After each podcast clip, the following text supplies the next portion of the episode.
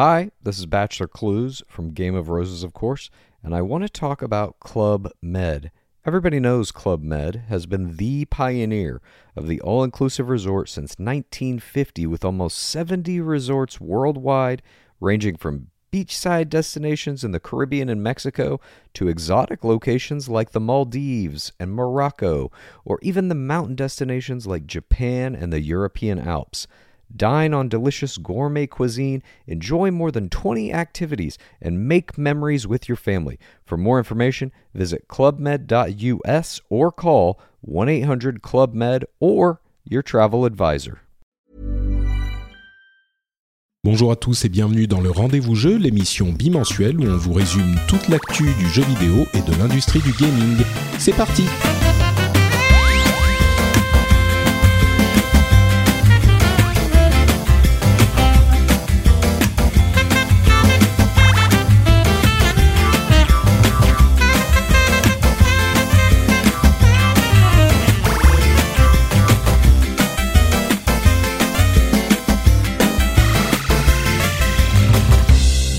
Bonjour à tous et bienvenue sur le Rendez-vous Jeu, l'émission bimensuelle où on vous résume toute l'actu du jeu vidéo. On vous parle console, on vous parle PC, on vous parle même un petit, peu mobile euh, quand ce sont des informations intéressantes. Et en l'occurrence, on a euh, des grands mouvements dans le jeu mobile qui s'opèrent et même toutes les choses autour avec la télé et le ciné. Activision a fait des grandes vagues dans l'industrie du jeu vidéo. On va aussi bien sûr vous parler en détail de la BlizzCon qui a eu lieu ce week-end, qui s'est terminé il y a 24 heures à peine. Et pour m'aider à, à décortiquer tout ça, j'ai invité l'inénarrable Exerve, alias euh, Benoît Régnier. Comment vas-tu Benoît? Je sais pas si je dois t'appeler Benoît ou Exerve du coup. Bah, Exerve, ça marche bien. Hein. Les gens d'internet, ils ont l'habitude de ça. Donc, euh, moi, mon gimmick, c'est et salut à tous, c'est Exerve.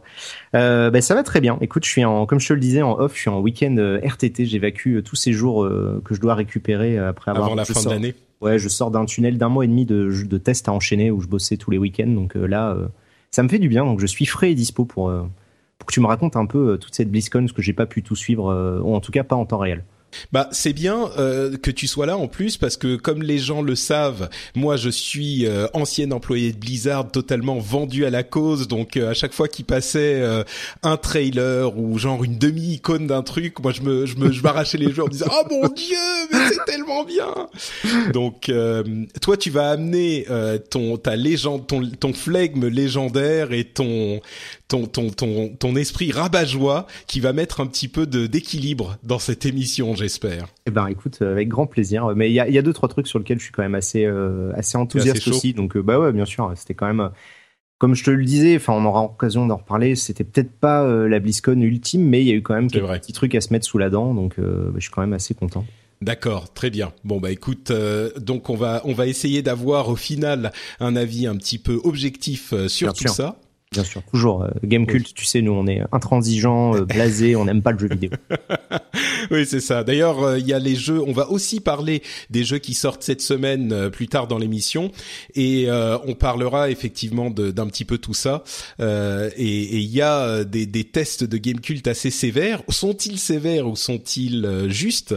Eh ben, écoutez, on aura l'occasion d'en débattre. Et il y a plusieurs controverses, notamment sur euh, le prix et le business model d'Overwatch, le FPS de Blizzard. Mais avant de parler de ça, euh, parlons un petit peu en introduction pour euh, que les gens soient mis en appétit du film Warcraft, dont on a enfin vu le vrai trailer, la vraie bande-annonce qui dure quelque chose comme deux minutes et déjà là, il y a eu un petit peu de euh, controverse parce que, enfin, de controverse, des avis divergents, on va dire.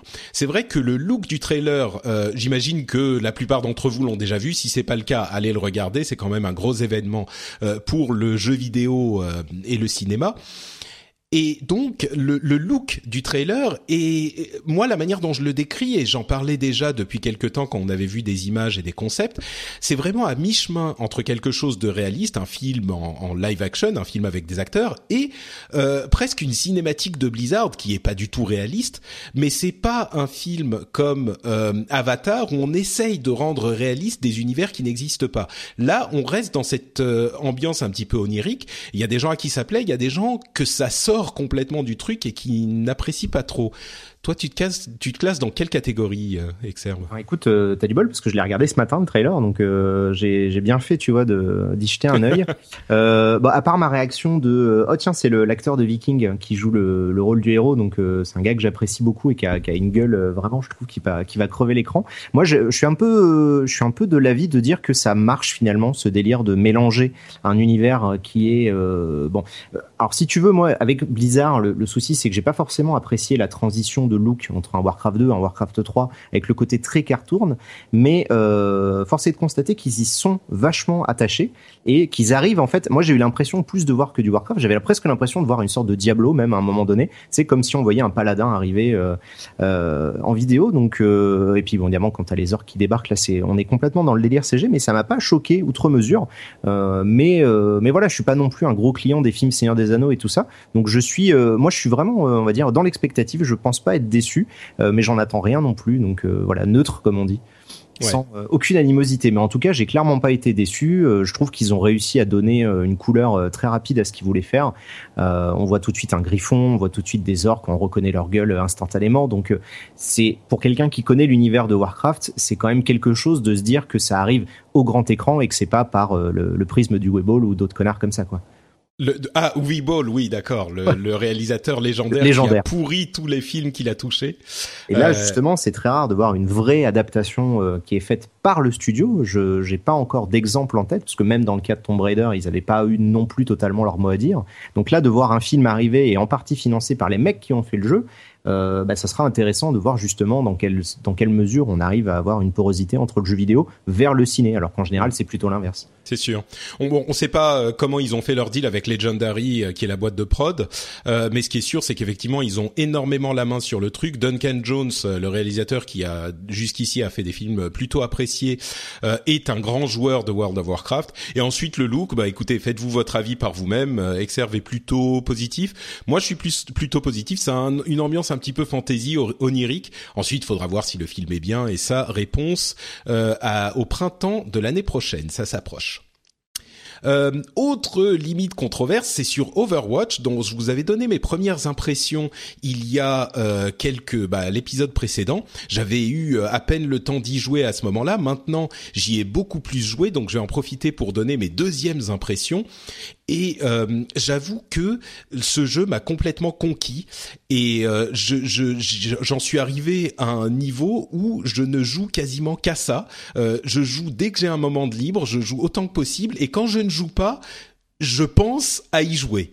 C'est vraiment le niveau d'enthousiasme, j'en parlais un moment, c'est le niveau d'enthousiasme que j'avais eu sur Hearthstone au début, quand on avait eu accès à l'alpha dans la société, et c'était vraiment obsessionnel, quoi. Et en l'occurrence, il y a des qualités dans ce jeu-là que je ne retrouve pas du tout dans d'autres FPS et je sais qu'on peut aussi émettre des critiques. Et, ce qui est marrant c'est que j'ai entendu différentes critiques sur le jeu et je retrouve vraiment les, exactement les critiques des gens qui ont euh, qui sont des, des aficionados euh, des, des, du genre euh, et qui sont des professionnels ou en tout cas des grands amateurs du genre et qui voient Blizzard arriver arriver en simplifiant la formule en changeant des éléments clés euh, de la formule et qui euh, soit n'aiment pas ces changements, soit se retrouvent un petit peu décontenancés par ces changements et qui du coup euh, font ont une réaction de rejet. On avait vu ça, je donne qu'un exemple, mais celui de Hearthstone où euh, le fait qu'il y ait de la mana qui arrive à chaque tour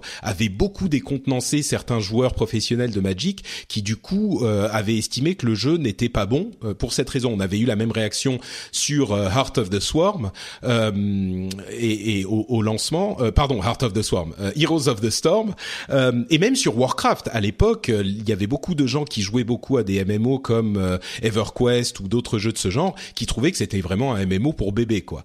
j'en suis, j'en suis complètement hein, de, cette dernière catégorie concernant WoW, parce que là, pour le coup, j'ai, je suis je, je, crois que j'en ai jamais terminé de, de, cracher ma bile sur ce jeu.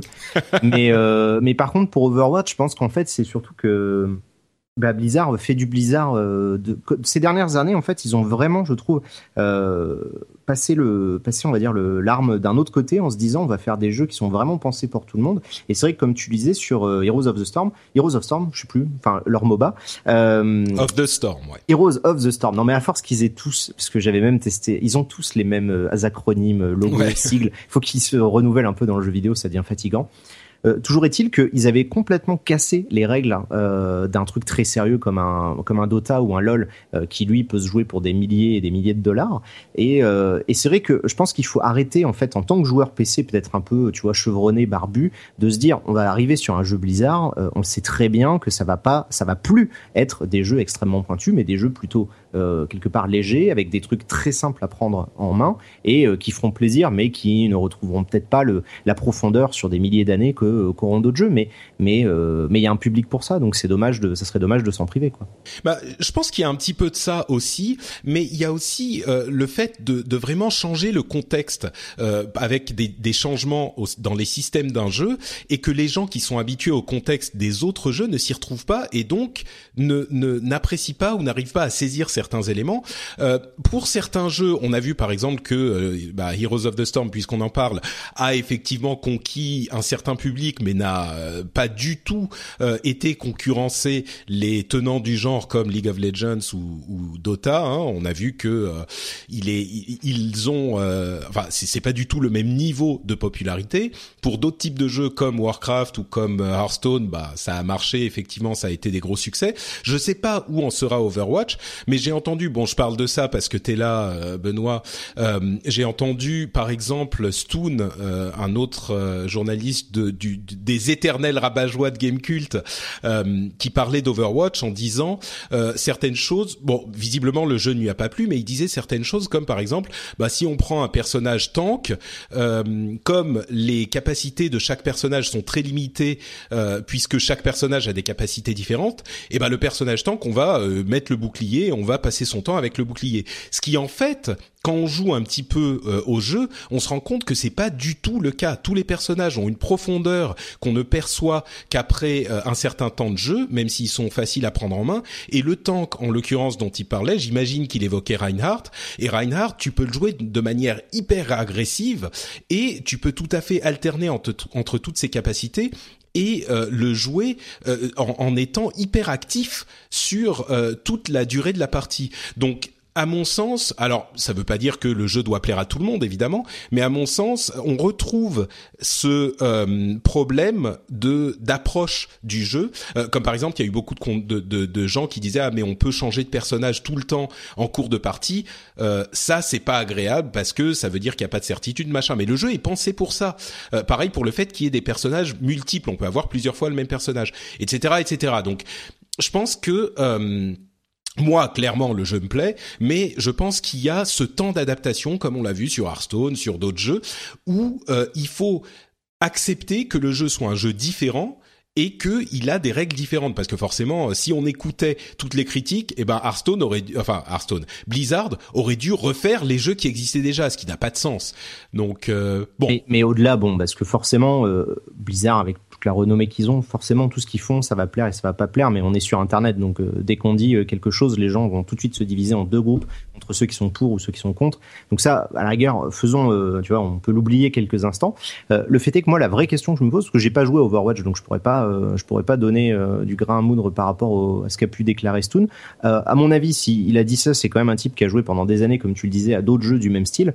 Et, et je pense que sa réflexion derrière, elle amène surtout la question de pourquoi un mec comme Blizzard, qui a déjà du mal à s'imposer au milieu des MOBA, au milieu des jeux de cartes, au milieu des jeux de stratégie, essaye maintenant de s'imposer au niveau du nouveau monde qui est en train d'être doucement créé d'un mix de jeux FPS qui essayent de tendre vers le MOBA, mais qui n'y tendent évidemment pas du tout, hein, parce que c'est c'est clairement pas des MOBA, c'est simplement des jeux où on a des classes un petit peu à la façon d'un Team Fortress. Et Team Fortress est tellement en place depuis tellement longtemps, euh, c'est quand même difficile d'arriver et de se dire, bah nous on va arriver avec un truc plus simple et ça va marcher. Moi, ce qui me gêne en fait plus dans la démarche, c'est pas tant en termes de réflexion sur le jeu, mais de réflexion de, de stratégie de Blizzard, c'est qu'est-ce qu'ils veulent faire ces dernières années à essayer de d'arriver sur des terrains qu'ils ne dominent pas et d'arriver avec des recettes un peu simplifié, un peu plus grand public, et d'imaginer que ça va fonctionner. Parce que comme tu le disais, Hearthstone euh, bah, a marché, mais parce que finalement il n'y avait pas de réelle concurrence en face, parce que le business model euh, de euh, Planeswalker, de Magic est dégueulasse et ne mène rien. Ubisoft a complètement foiré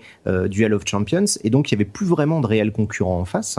mais par contre, on l'a vu avec Heroes of the Storm, entre Dota qui à chaque fois trust dès qu'ils font leur international ou LoL avec les WCS et autres trucs toutes les semaines ou tous les 15 jours qui trustent vraiment les charts et les médias, on a du mal à les voir encore réussir. Donc c'est étrange en fait, tu sais, de les voir arriver sur un nouveau domaine qu'ils n'ont jamais fait, parce qu'en plus c'est vraiment la première fois qu'ils testent un jeu comme ça à la première personne, euh, et qu'ils essayent de s'imposer. Donc j'essaye de piger en fait quel est leur, leur intérêt euh, à moyen et à long terme.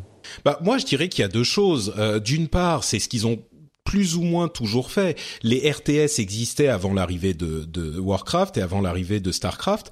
Euh, les MMO existaient avant l'arrivée de World of Warcraft. Les jeux de cartes, effectivement, c'était un marché relativement réduit, mais ils existaient aussi.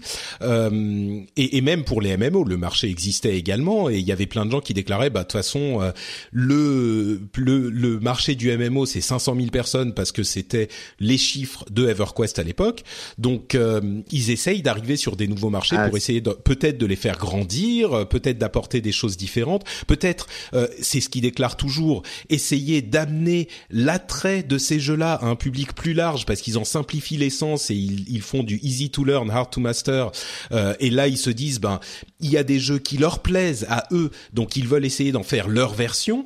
Euh, et c'est vrai qu'on a aujourd'hui du, du, du, Team Fortress 2, du euh, euh, CS:GO qui marche pas mal, mais peut-être qu'il est possible d'avoir un public plus large. Notamment, on a vu l'officialisation d'arriver sur console du jeu. Euh, moi, je, je, pense que tout simplement, même quand on compare à Heroes of the Storm, euh, Heroes of the Storm, bah, ils veulent de l'argent. Euh, au final, la, la raison, c'est que ils essayent de vendre le truc. Et évidemment, il n'est pas venu concurrencer les gros euh, acteurs du marché mais ils ont quelques millions de joueurs. À mon avis, euh, ils font de l'argent avec. Donc euh, voilà, c'est pas t'es pas obligé d'être le vainqueur de la catégorie et d'écraser tout le monde ailleurs comme euh, c'était le cas dans les MMO ou dans les jeux de cartes pour réussir ton coup. Justement, c'est que, en fait, pour beaucoup de gens, et je pense que c'est là aussi que c'est un, un, deuil qui est difficile à accepter, c'est que Blizzard, dans la tête des gens, qu'on, quand on a, je vous le mien, parce qu'on a une petite différence, mais on va dire qui, qui était là depuis les années 80. Avant World of Warcraft, quoi. Avant, euh, pour, pour remettre un peu dans leur contexte, à l'époque des RTS, euh, on parle quand même d'un milieu où à l'époque le jeu vidéo était quand même extrêmement anonyme, euh, contrairement à ce qu'il est devenu par la suite, et les rares jeux qui existaient avant, bon, bah, il y avait Dune 2, il y avait éventuellement Command Conquer, mais on était très loin d'avoir un marché saturé. Pour World of Warcraft, c'était la même chose. Tu l'as dit, on était dans des jeux extrêmement de niche. Euh, on parle de jeux comme Shadowbane, EverQuest, T4C, Ultima, enfin des trucs qui parleront qu'à des vieux cons comme moi.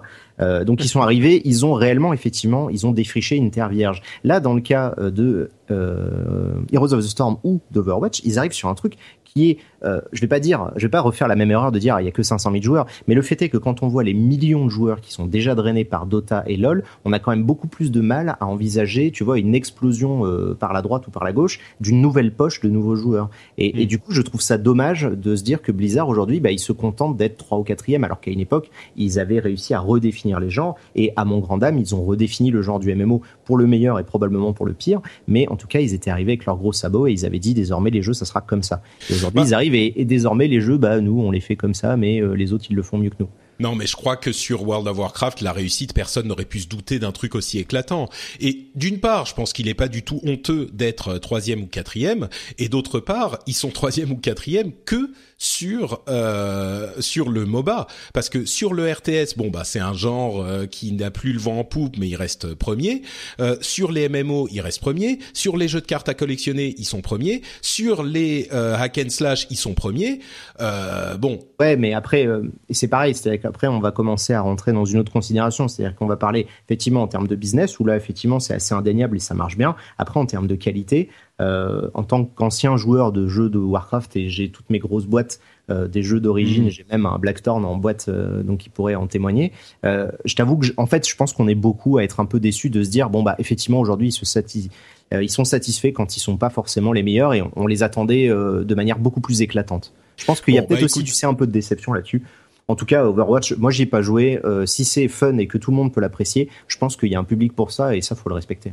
Bah écoute, on, verra, on en reparlera quand tu auras testé Overwatch. Je sais pas s'il réussira à, réchauffer un peu ton cœur de, glace, mais tu nous, tu me diras euh, ce que tu en auras pensé quand tu. tu il y a très peu de chances pour que j'y joue malgré tout. c'est un jeu à la première personne, donc de base j'y trouve. C'est pas ton truc, quoi. ouais, j'y trouve peu d'intérêt. Euh, mais euh, mais on aura sûrement l'occasion d'en reparler, il y a pas de problème. Bah écoute, moi en tout cas qui ne suis pas du tout un fan de FPS et c'est peut-être là que euh, cet élément qui est important, moi j'apprécie beaucoup. Et ils ont annoncé trois nouveaux personnages qu'ils avaient teasé ici et là, Genji, le le cyborg ninja qui a l'air d'avoir des pouvoirs de fou, Diva, la championne de StarCraft 6 parce que c'est vraiment une championne de Starcraft dans l'univers du jeu, euh, qui est en fait dans un mec, euh, dans un énorme mec, et elle peut sortir du mec et le faire exploser, et elle a des capacités euh, également complètement folles. Mei, qui est le euh, troisième personnage annoncé, qui est en fait une exploratrice qui utilise des pouvoirs basés sur le froid. Elle va pouvoir ralentir et même immobiliser les ennemis. Elle va pouvoir mettre d'immenses murs, créer des murs pour soit permettre à des gens d'accéder à d'autres zones de la carte, soit carrément arrêter les attaques euh, des ennemis, euh, etc., etc. Trois persos qui ont l'air vraiment super cool. Je sais pas si c'est parce que c'est les persos que j'ai pas, donc je veux y jouer tout de suite, mais ils ont l'air vraiment cool.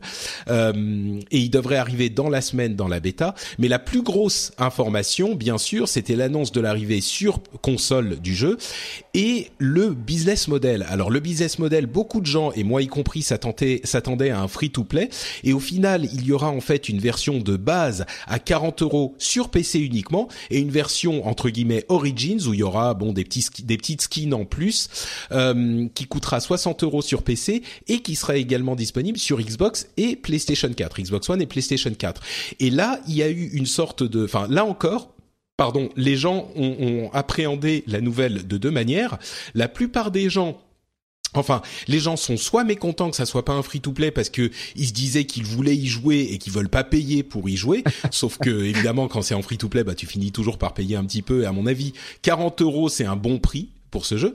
Et d'un autre côté, euh, ils ont vraiment pas dit ce qui allait se passer à la, pour l'avenir dans le jeu. Et il y a beaucoup de gens qui voudraient savoir si les personnages, s'il allait y avoir d'autres personnages ajoutés dans le jeu à l'avenir, et si ces personnages seraient payants ou non. Et Blizzard, euh, alors selon qu'on est euh, qu'on accepte ou pas leur explication, euh, on va dire qu'ils ont soit évité la question, soit qu'ils ne savent pas, qu'ils attendent de voir ce qui va se passer à le jeu, avec le jeu pour répondre mais ils n'ont pas répondu à la question de savoir comment ça allait se passer à l'avenir pour l'ajout euh, de personnages ou est-ce qu'ils vont simplement faire des personnages gratuits et faire payer ben, des skins ou des, des, des trucs comme ça, des trucs qui n'affectent pas le gameplay, euh, c'est toujours une question importante parce que la justification du business model, qui ne serait donc pas free to play, c'est qu'il disait, eh ben on a, euh, on veut que tout puisqu'on peut dans le jeu changer de personnage à n'importe quel moment, on veut que tout le monde ait accès à tous les personnages. Donc euh, voilà les justifications, voilà les interprétations. Moi, je crois parce que, enfin, de mon expérience, euh, je crois au fait que ils ne savent pas encore euh, ce que ce que sera le jeu à l'avenir et s'ils vont faire euh, du cosmétique uniquement ou ajouter par exemple des extensions ou mettre des personnages par-ci par-là et les faire payer euh, comme c'est le cas pour Street Fighter 2. D'ailleurs pardon, Street Fighter 5, ça ne dérange personne sur Street Fighter 5 mais bon, visiblement sur si. FPS. Si si si si, tu rigoles. C'est non non, le, sur Street 5 le, la, la polémique elle est elle est gigantesque par rapport à ah, l'ajout des trucs. D'accord. C'est euh, non non ça, ça gueule tout autant. Euh, enfin voilà, c'était juste pour te redire ça. Bah, écoute toi justement, qu'est-ce que qu'est-ce que tu penses euh, de, de, de ce ah. business model, de cette approche, de l'approche console? Ah, Moi je viens du MMO, donc c'est vrai que le l'approche free to play, je l'ai vu que ça ça pour le, encore une fois pour le meilleur et pour le pire, ça a détruit la valeur du jeu de base. Euh, je trouve, parce que du coup, l'idée n'était plus de, de, proposer aux gens d'acheter un certain contenu, mais de les faire jouer, comme tu disais, suffisamment longtemps pour qu'il y ait statistiquement un, groupe de personnes qui décident de sortir ces cartes bleues. Euh, moi, je trouve ça très bien de revenir à une logique où on va donner une valeur euh, à, et surtout on va mettre un prix à l'entrée du jeu. Euh, et je dis pas ça parce qu'on fait pareil sur notre site. Je dis ça parce que clairement, si tu veux acheter un jeu aujourd'hui, euh, quand tu peux tout jouer en free to play, ça perd un peu de sa valeur parce que du coup, tu te dis bon bah tiens, bah je vais jouer aujourd'hui, je vais jouer trois heures Warframe, demain je vais jouer euh, 3 heures à CSGO, bah non celui-là il est payant à la rigueur, mais je vais jouer 2 heures à, à Team Fortress, etc. Donc c'est vrai ça implique que les gens sont euh, un petit peu, enfin sont effectivement impliqués dans le truc et il va pas y avoir des gens qui viennent pour deux minutes et qui font n'importe quoi et qui se barrent à la limite. Mais... Et, et je voudrais donner un exemple qui va peut-être te paraître un peu farfelu, mais si on regarde Splatoon, le, la tentative de jeu compétitif de chez Nintendo qui était euh, de la même manière quelque part aussi surprenant et saugrenu de la part de Nintendo que pourrait l'être Overwatch de la part de Blizzard, si on est un peu cynique, euh, c'est que c'est qu'ils font également la même chose, c'est-à-dire que c'est un jeu qui continue de s'enrichir en termes de contenu de manière gratuite, mais il y a un prix à l'entrée. Euh, maintenant, euh, Blizzard, ils sont quand même habitués à ces, modèles-là, parce qu'ils ont fait ça avec Diablo, ils ont fait ça avec StarCraft, etc. etc. Et euh, je pense qu'en termes de free-to-play, ils ont de quoi faire entre Hearthstone et Heroes of the Storm. Donc c'est pas mal qu'ils aient déjà deux jeux. Et à mon avis, tu vois, moi en tant que vieux con, je me dis un jeu sur lequel on va me demander déjà 40 balles, quelque part, euh, je sais qu'on va me donner peut-être un peu plus de production value, tu sais comme on dit, un peu plus de quality content, quoi. Je vais parler en, en, en anglicisme. Vas-y, vas-y. Euh, J'en aurais peut-être un peu plus pour mon argent que si je fais que télécharger le client dans Steam et que au bout de 5 minutes, je vais voir popper euh, une barre avec euh, acheter des trucs, acheter des gemmes, acheter de la mana, acheter des des cœurs et tout ça. Et en plus, et là c'est plus pour être l'éternel râleur que je suis, c'est que ça me fait très plaisir de voir que la toute la, la foule de euh, comment on appelle ça de d'oiseaux migrateurs qui se déplacent d'un free-to-play, un free-to-play euh, depuis des années et qui ne payent jamais pour leurs jeux vidéo, ben, au moins on les aura pas et on n'aura pas leur sale mentalité. Ouais, bah effectivement, ça peut ça peut être un point de vue, euh, c'est certain. Euh, ils ont aussi annoncé, on savait déjà qu'il y aurait des comics dans l'univers de euh, Overwatch. Ils ont aussi annoncé qu'il y aurait des, une série de d'animations euh, courtes, euh, de, de, petits films animés en fait, toujours gérés par l'équipe cinématique. Donc on connaît la qualité de ces animations et la, la, le film d'introduction de d'Overwatch justement était excellent. Donc la plupart, je pense, ont été satisfaits de cette annonce. On a hâte de voir ce que ça va donner. Euh, ah oui, entre parenthèses, bien sûr, une autre information importante, il ne sera pas disponible sur Mac. Euh, ça, ça a été confirmé et ça a levé, euh, euh ça, ah, ça a provoqué une. Euh, ouais, alors que Blizzard a traditionnellement soutenu les Mac euh, pour tous leurs jeux, ah bah et ouais, là, ouais. ils ont dit que bon, leur explication, ça, je sais pas si j'y crois énormément, mais ils ont dit, vu la technologie, l'état de technologie du Mac aujourd'hui, bon, c'est vrai qu'il y a quand même beaucoup de cartes graphiques de d'ordinateurs portables dans tous les Mac euh, aujourd'hui ou dans, dans le 95% des Mac. Est-ce que ça veut dire que c'est plus difficile à développer euh, C'est un jeu qui est relativement exigeant, mais je suis sûr qu'en détail minime, ça aurait été possible. Mais bref, ils ont choisi de ne pas le développer sur Mac ça, du euh, tout. Donc, ça, tu euh... vois, c'est surprenant parce que justement, Blizzard, ils ont toujours eu cette réputation de faire des jeux sur lesquels, enfin, tout le monde pouvait y jouer, quoi. Peu importe ta config, t'achetais ton Diablo 2, même si t'avais un vieux Tagazu, tu savais très bien que t'allais pouvoir le lancer. Ouais. Alors effectivement, t'allais devoir faire des sacrifices, mais euh, même un Starcraft, voire un Starcraft 2 euh, tu peux y tourner sur euh, n'importe quelle bécane. Bon, je pense pas qu'il faille, euh, tu vois, tirer des conclusions sur ça, mais c'est quand même, euh, c'est quand même malgré tout un petit signe de changement, quoi. Ouais, c'est vrai. Ben moi, pour pour voir si ça marchait, j'ai installé Bootcamp, enfin Windows sur Bootcamp sur mon Mac, qui est un MacBook Pro Retina de cette année, euh, et j'ai installé Overwatch sous Windows là-dessus bon, euh, il tire un peu la langue quand même, mais c'est la bêta qui est pas encore ouais, optimisée. Pour l'instant, même sur pas... PC, euh, tous les retours qu'on a, c'est que globalement, pour l'instant, c'est pas très optimisé. Donc ils ont, ils ouais. ont, ils ont encore pas mal de marge là-dessus. Ouais, moi j'ai une grosse machine, donc ça marche très bien en, en ultra, il y a pas de problème, mais euh, mais ensuite pour les autres, je sais pas. Mais...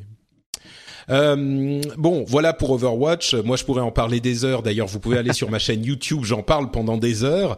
Euh, J'ai fait une petite vidéo pour expliquer euh, pourquoi j'aime tant le jeu sur ma chaîne YouTube, youtube.com/slash Patrick Béja. Vous trouverez ça là-bas. Et il y a aussi un podcast anglophone qui s'appelle Overwatch, Overwatchers, sur lequel j'explique je, tout mon amour pour le jeu. Vous l'aurez compris, je suis complètement tombé dedans.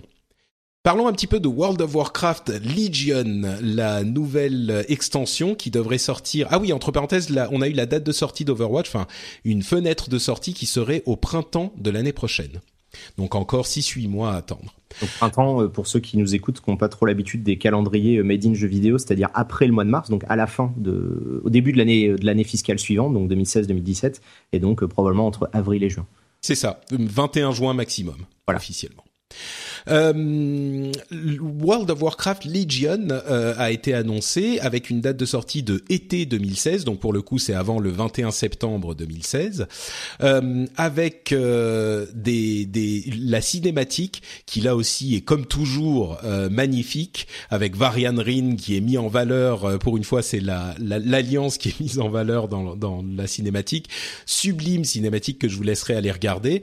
ils ont annoncé pas mal de changements au, à la manière dont euh, fonctionne le jeu. Je vais en donner juste quelques-uns. On va pas donner tous les détails, mais euh, le, le, leveling, par exemple, pourra se faire de manière indépendante dans n'importe quelle zone. Les zones vont s'adapter à votre niveau.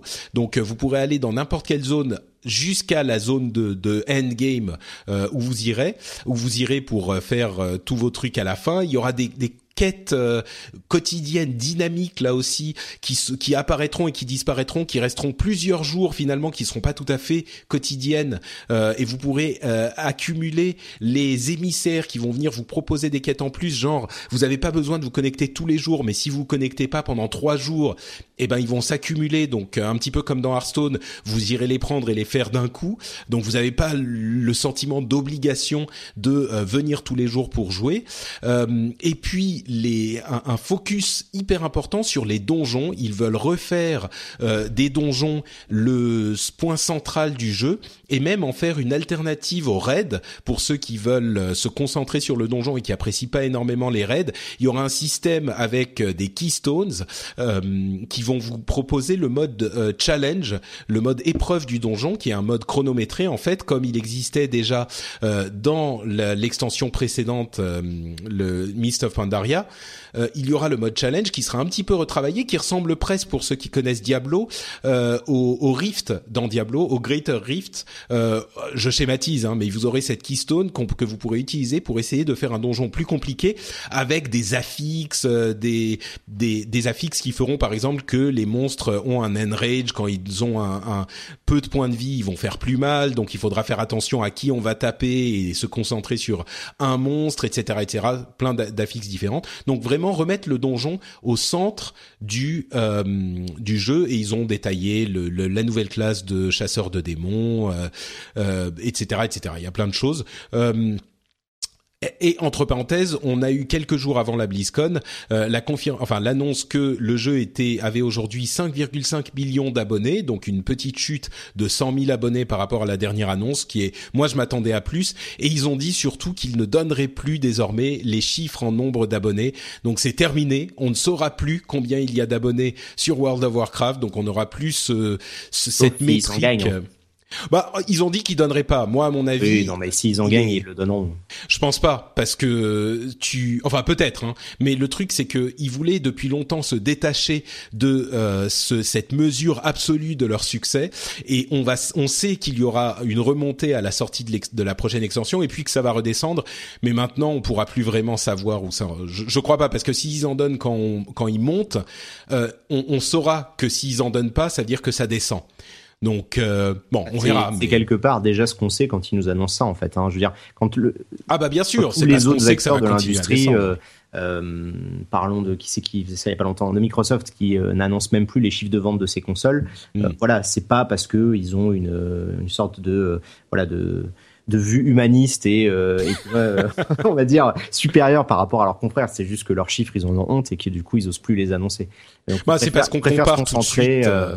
Ouais, c'est parce qu'on compare tout de suite à la PlayStation sur Xbox, alors que d'ailleurs, ça n'a pas forcément de sens, mais c'est c'est humain justement, c'est normal. Là, et on compare toujours aux 12 millions qui étaient le avec Warcraft le, le chiffre le plus haut qu'ils aient annoncé. Il euh, n'y a pas de doute que ça va remonter quand l'autre extension va, la prochaine extension va arriver, et puis que ça va redescendre. Fois, ça, pour Cataclysme, ça avait duré à peine un mois. Euh, le nombre de, de connexions. Pour, tu as regardé les chiffres pour Cataclysme. Pour euh, Warlords of Draenor, tu veux dire Ah, Draenor, ouais, Cataclysme, c'est plus. C'était celle. Euh, oh là là, c'était il y a trois extensions. trois extensions. Non, mais ouais, sur Warlords of Draenor, donc la dernière, mm. ça donnait déjà ça. Mais euh, bon, comme je t'ai dit, moi, autant tu pourrais parler des heures de d'Overwatch, de, je pourrais parler des heures de WoW, mais ça ne ouais. pas ce que je vais en dire. Donc, euh... non, mais vas-y, qu'est-ce que tu penses de Legion justement euh, Ah bah, j'en pense rien, euh, rien de plus que ce que j'en pensais déjà. Euh, c'est, c'est-à-dire que je, je, moi, j'apprécie pas du tout la formule de World of Warcraft.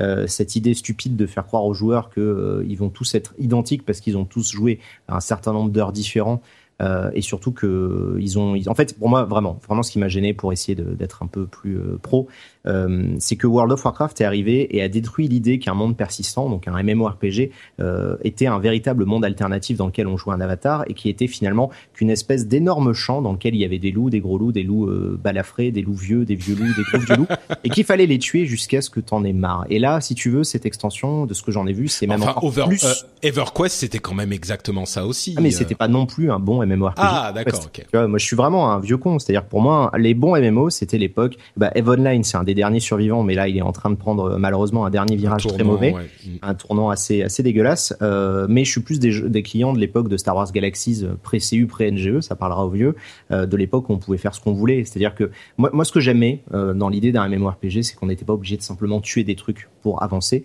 Et World of Warcraft, ça a permis effectivement de démocratiser ce jeu, de devenir un véritable phénomène de société. Et ça, j'admire le jeu pour ce qu'il a réussi à faire, euh, de rendre l'image du jeu vidéo et du joueur de jeu vidéo beaucoup moins dégueulasse que ce que ça l'était avant. Et ça, on le dit pas suffisamment souvent, donc euh, bravo euh, Blizzard pour ça. Mais le fait est qu'en termes d'expérience de jeu, tuer des monstres jusqu'à plus d'avoir rien à foutre. Je faisais déjà ça dans Diablo et j'avais pas besoin d'un truc en 3D euh, pour faire ça quoi. Donc moi malheureusement j'ai jamais réussi à trouver autre chose à faire euh, dans un World of Warcraft que d'avoir l'impression d'avoir un super MSN en 3D euh, avec des avatars et, des jolies villes à visiter quoi. Ah c'est sûr qu'il y a beaucoup de gens qui qui le, le, prennent comme ça. je pense que c'est le, le, revers de la médaille qui a toujours dans, dans, dans tous les jeux qui vont changer un petit peu quelque chose et simplifier certaines choses. moi pour Legion je crois que je vais je vais revenir parce que euh, bah c'est c'est presque génétique maintenant. Euh, ça me ça me m'excite forcément quand on me montre la cinématique et quand on montre le Demon Hunter et ce qu'il va pouvoir faire, enfin le chasseur de démons et quand on montre les nouveaux systèmes de donjons. Euh, mais je pense que ça va être comme pour Warlords of Draenor. je vais revenir, je vais faire le leveling, je vais jouer un petit peu et puis je vais repartir et puis je le regarderai de loin on va dire donc ça va parce que tu joueras Overwatch alors ça ira ouais ouais c'est ça exactement exactement non mais euh, après l'idée l'idée de faire des donjons ça par exemple tu vois faut pas non plus tout cracher dans la soupe c'est une bonne idée. C'est peut-être un truc qu'ils auraient dû euh, faire beaucoup plus tôt parce que mais c'est bien je trouve qu'ils s'inspirent de ce qu'ils ont réussi à faire avec Diablo. Parce que Diablo 3 était dégueulasse quand il est sorti. Ils ont réussi à en faire un jeu tout à fait correct aujourd'hui et euh, bah, si ils arrivent à faire ça avec WoW et que les, euh, les quelques millions de personnes qui jouent encore s'amusent et continuent de s'amuser alors que ça fait quand même plus de 12 ans que le jeu existe, ça euh, pour le coup c'est chapeau parce que c'est vraiment pas facile de tenir une communauté sur une telle longueur. Ça va rapidement, je pense que dans très peu de temps on pourra considérer que c'est un des plus vieux jeux qui existent dès que Eve fermera. Ouais.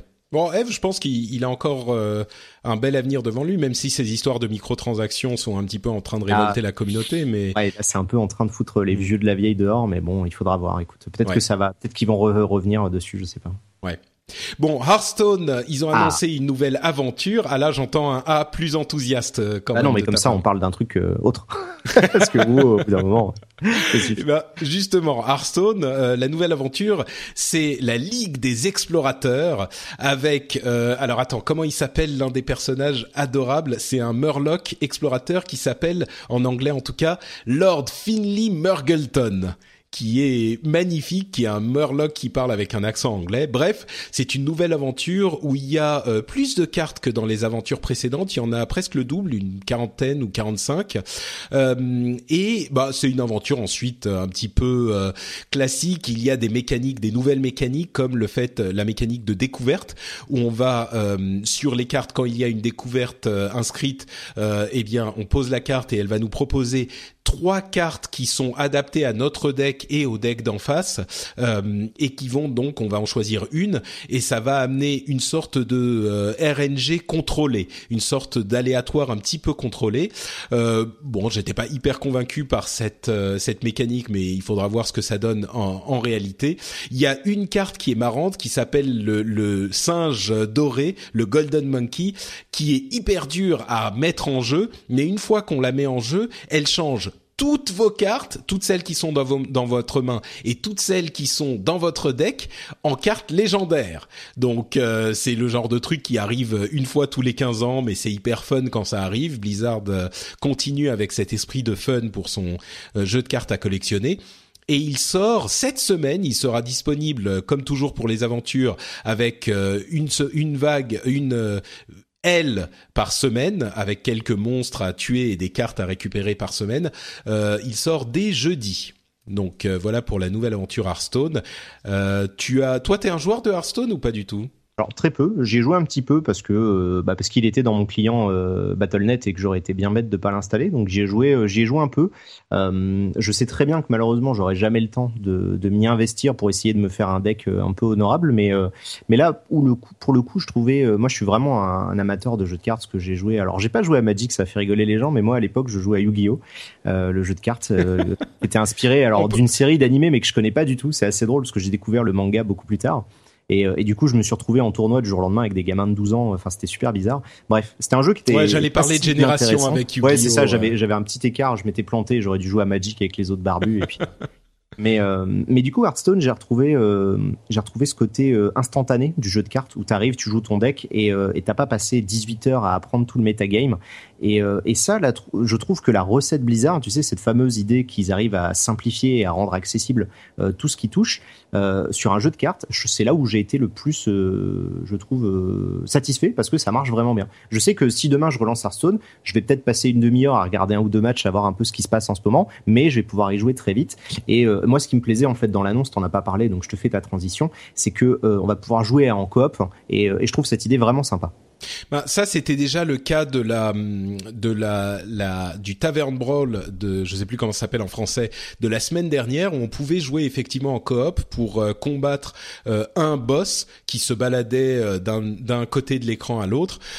moi, j'ai trouvé que l'interface était un petit peu décevante, mais le, le jeu était fun et ils ont dit qu'ils allaient effectivement avoir d'autres Tavern Brawl, les trucs, les sortes de trucs hebdomadaires où on pourrait jouer en coop. Donc il y a des choses qui se passent dans Hearthstone effectivement. Si c'est votre truc, euh, c'est c'est peut-être le moment d'y rejeter un coup d'œil. Euh, ils ont aussi euh, parlé du fait que à force de rajouter des cartes, au bout d'un moment ils allaient devoir gérer le problème que les nouveaux joueurs sont perdus. mais ils ont dit que c'était pas encore le cas aujourd'hui, mais qu'ils savent très bien qu'au bout d'un moment, il, il fallait, il fallait s'en préoccuper, quoi. Alors ça, c'est très bien qu'ils en parlent parce qu'il y a énormément de jeux qui ont été tués euh, par cette histoire-là et Magic en est le, la première victime parce que du coup, tu te retrouvais avec des cartes d'ancienne génération qui étaient euh, soit devenues trop puissantes et qu'il était obligatoire d'interdire euh, dans les dans les rencontres officielles, soit complètement inutiles parce qu'il y avait des doublons qui étaient plus puissants. Donc, je trouve ça bien qu'ils en parlent alors que Hearthstone n'a quand même pas une une ancienneté si folle parce que ça fait quoi? Ça fait un an et demi réellement qu'on peut y jouer en bêta, je crois.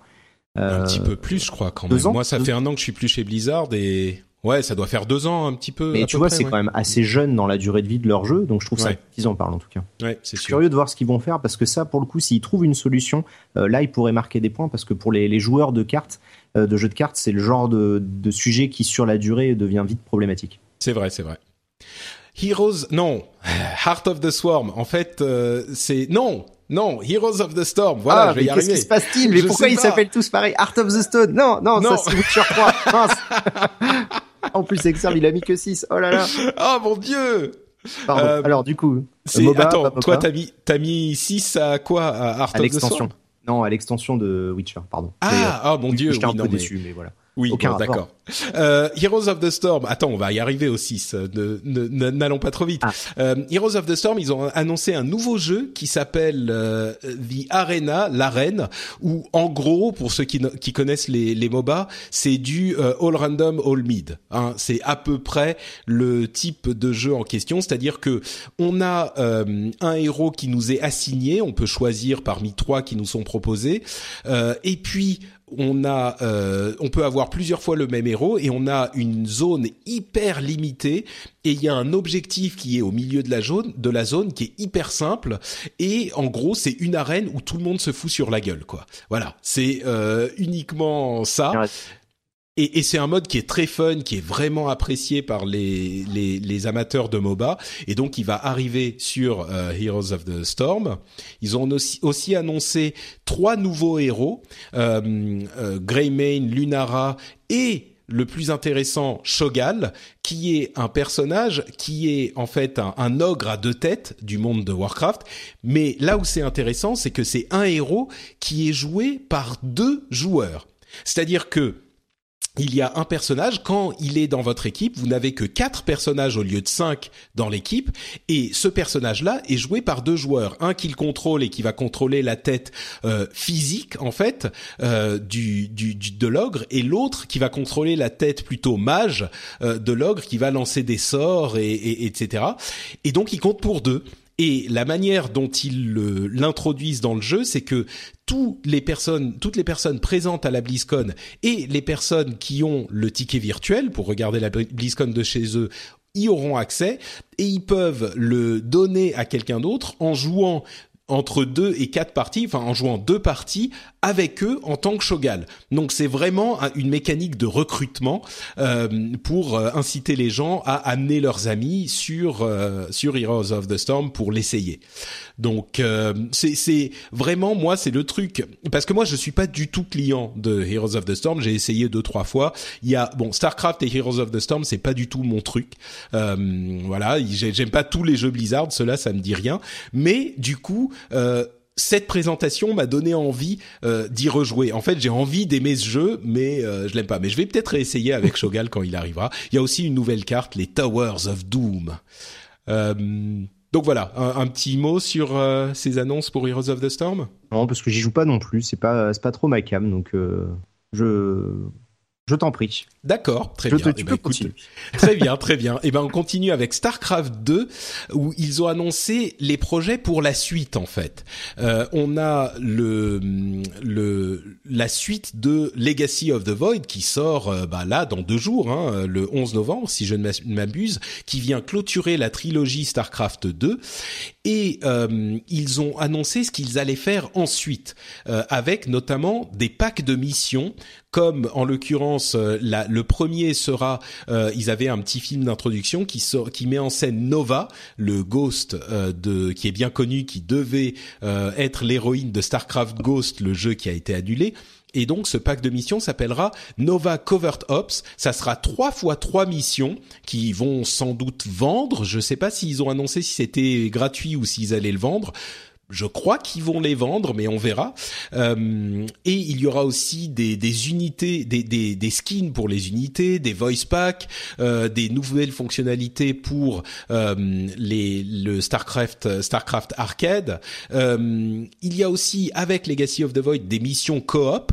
Donc on a la possibilité en fait euh, pour les gens qui sont un petit peu intimidés, et c'est mon cas, euh, par le fait de jouer en compétitif sur Starcraft, on pourra jouer en coop coopératif avec euh, contre l'ordinateur et il y a six commandeurs euh, qu'on peut incarner et qui ont des pouvoirs différents. C'est une idée assez marrante. Il y a aussi le mode Archon entre parenthèses où on est euh, à plusieurs contre plusieurs donc en, en mode compétitif donc contre des d'autres joueurs où on contrôle la même base, la même unité mais à deux.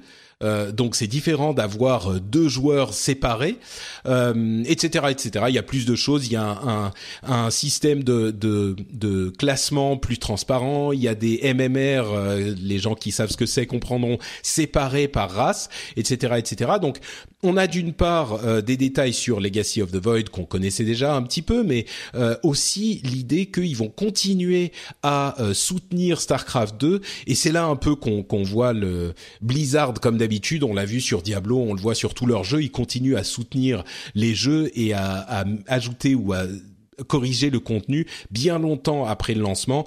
Donc euh, bon, c'est pour ça aussi qu'on peut noter que sur Overwatch, ça sera le cas, aussi. Mais revenons à Starcraft 2. Euh, est-ce que c'est un, jeu qui te parle ou euh, est-ce que ça pourrait t'intéresser ce type de nouveauté?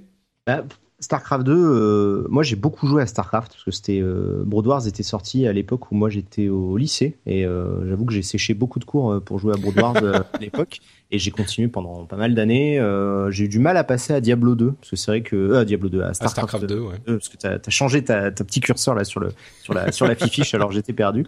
Euh, et c'est vrai que j'ai euh, par contre je comme j'avais moins le temps pour y jouer et du coup euh, m'améliorer parce que comme je suis un joueur un peu power user comme on dit, j'ai je suis assez frustré si je sens que j'avance pas euh, dans, mon, en tant que avec ma compétence de joueur, si tu veux, mon skill, euh, je suis pas particulièrement satisfait. C'est pas ça que je recherche dans le jeu vidéo. Je joue pas pour m'amuser, je joue pour pour me dépasser, etc.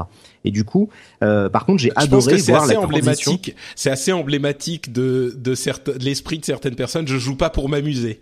Euh, je pense qu'il faudrait faire un t-shirt comme ça. Ah ben pourquoi pas. Tu vois, je veux dire, c'est vraiment une vision euh, que je trouve euh, tout à fait honnête dans le sens où ça fait tellement longtemps que j'ai joué pour des trucs. En plus, maintenant c'est pire parce que je joue même plus pour m'amuser ni même pour devenir meilleur. Je joue parce qu'on me paye pour le faire. Donc c'est c'est encore complètement différent. Mais le fait est que j'avais une certaine frustration que Twitch et donc du coup de voir des matchs de Starcraft 2 a complètement comblé puisque du coup maintenant j'adore regarder du Starcraft 2. J'étais comme un fou à hurler comme devant un match euh, de foot euh, quand j'ai vu notre petit Français qui est parti à la BlizzCon euh, il y a quelques semaines de ça. J'ai pas pu suivre malheureusement le tournoi à la BlizzCon parce que bah, j'avais ma chère tendre et j'allais pas mater des streams à 5 heures du mat. Mais je ah vais regarder les VOD dès que possible on parle pas du tout de l'aspect e-sport de la BlizzCon qui est pourtant hyper important. Euh, mais bon, d'une part, euh, c'est pas trop mon truc non plus, et d'autre part, ça rendrait l'émission incroyablement longue. Donc euh, désolé, ça on en parle. C'est déjà assez long. Mais euh, mais voilà, en, tout en tant que tu vois joueur qui, qui je sais que j'aurais jamais le niveau pour être bon à Starcraft 2. regardez du Starcraft 2, je trouve que c'est devenu vachement plus cool avec Art of the Swarm. Du coup, cette fois-ci, c'est bien ce HOTS là. Et bah, j'ai hâte de voir ce que ça va donner. donc Legacy of the Void, le dernier. Après, bah, toutes les petites etc. Je sais qu'en fait maintenant StarCraft 2 pour moi c'est un jeu que je regarde et c'est plus un jeu auquel je joue. Donc bah, si tu me dis qu'il y aura encore plus de trucs à faire et qu'il y aura encore plus de trucs dans le PVP, eh ben pourquoi pas. Moi, ce qui me, ce qui m'intéresse en fait, c'est surtout l'aspect coop euh, PVE.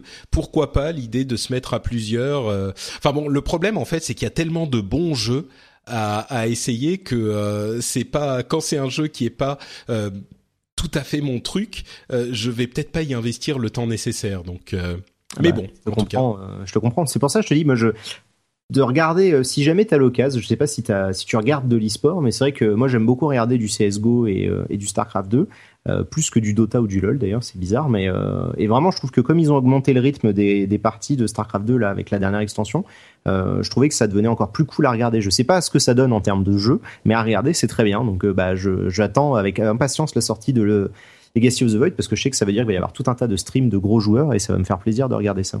En plus, sur Legacy of the Void, ils ont vachement accéléré le, le rythme. Euh, il, il, passe, il y a plus de euh, d'unités pour récolter le, les ressources. Ah, c'était déjà là-dedans. Ah bah c'est parce que j'ai vu, euh, j'avais vu ah, un chez nous qui jouait à la bêta. Alors c'est pour ça. Ah, parce que du coup c'est pour ça, il jouait à la bêta. Chirac, lui, c'est un gros joueur. Il a, il a quand même un très bon niveau parce qu'il a un niveau master.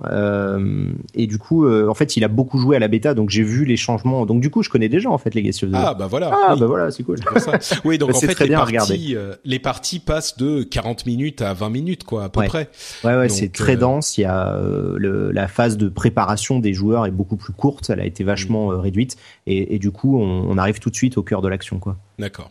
Bon bah moi je, je regarde un petit peu de d'e-sport mais pas énormément. Peut-être que je vais m'y intéresser un petit peu plus. J'irai regarder les les les replays des championnats justement. C'est vrai que c'est le meilleur moment quoi. Ouais, ouais, à mon avis ça vaut toujours le coup. Diablo, enfin, euh, un petit peu le parent pauvre de la de la BlizzCon. Ils en ont parlé un petit peu, mais alors vraiment euh, pas énormément. Euh, ils ont annoncé qu'il y aurait une nouvelle zone et deux deux zones un petit peu étendues.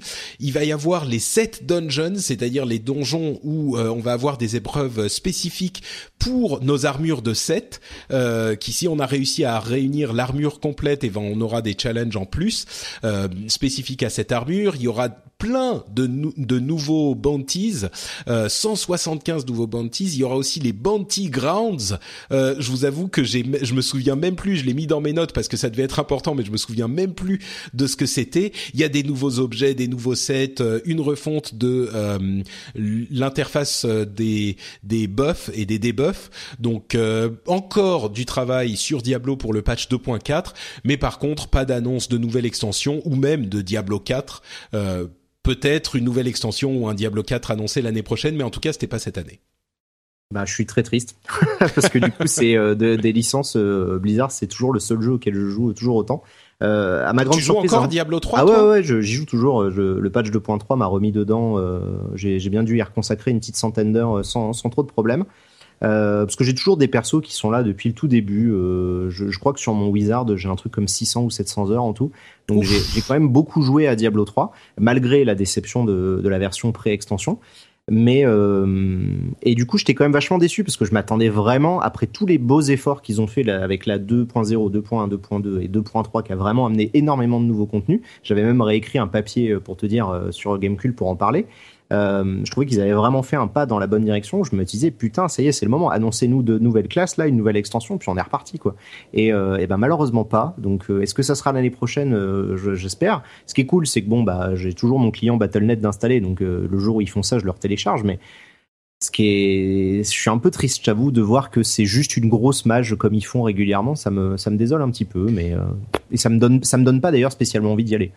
Hmm. Moi, je me demande si c'est pas euh, reculer pour mieux sauter. Du coup, ils feront pas une deuxième extension et peut-être qu'ils euh, annonceront euh, carrément. Oula, qu'est-ce qui se passe? Il y a du bruit partout. Euh... T'as vu, j'avais fait exprès moi. c'est lui, messieurs dames. Peut-être euh, l'annonce d'une euh, d'un Diablo 4 l'année prochaine, peut-être? Tu crois? Ouais, j'en sais rien. Toi qui es dans le secret des dieux, t'as plus. As bah non, maintenant ça fait plus d'un an. Ça fait plus d'un an, donc. Euh. Tu as toujours tes infos inside. on en parlera hors, caméra, enfin hors micro plutôt. Hors micro.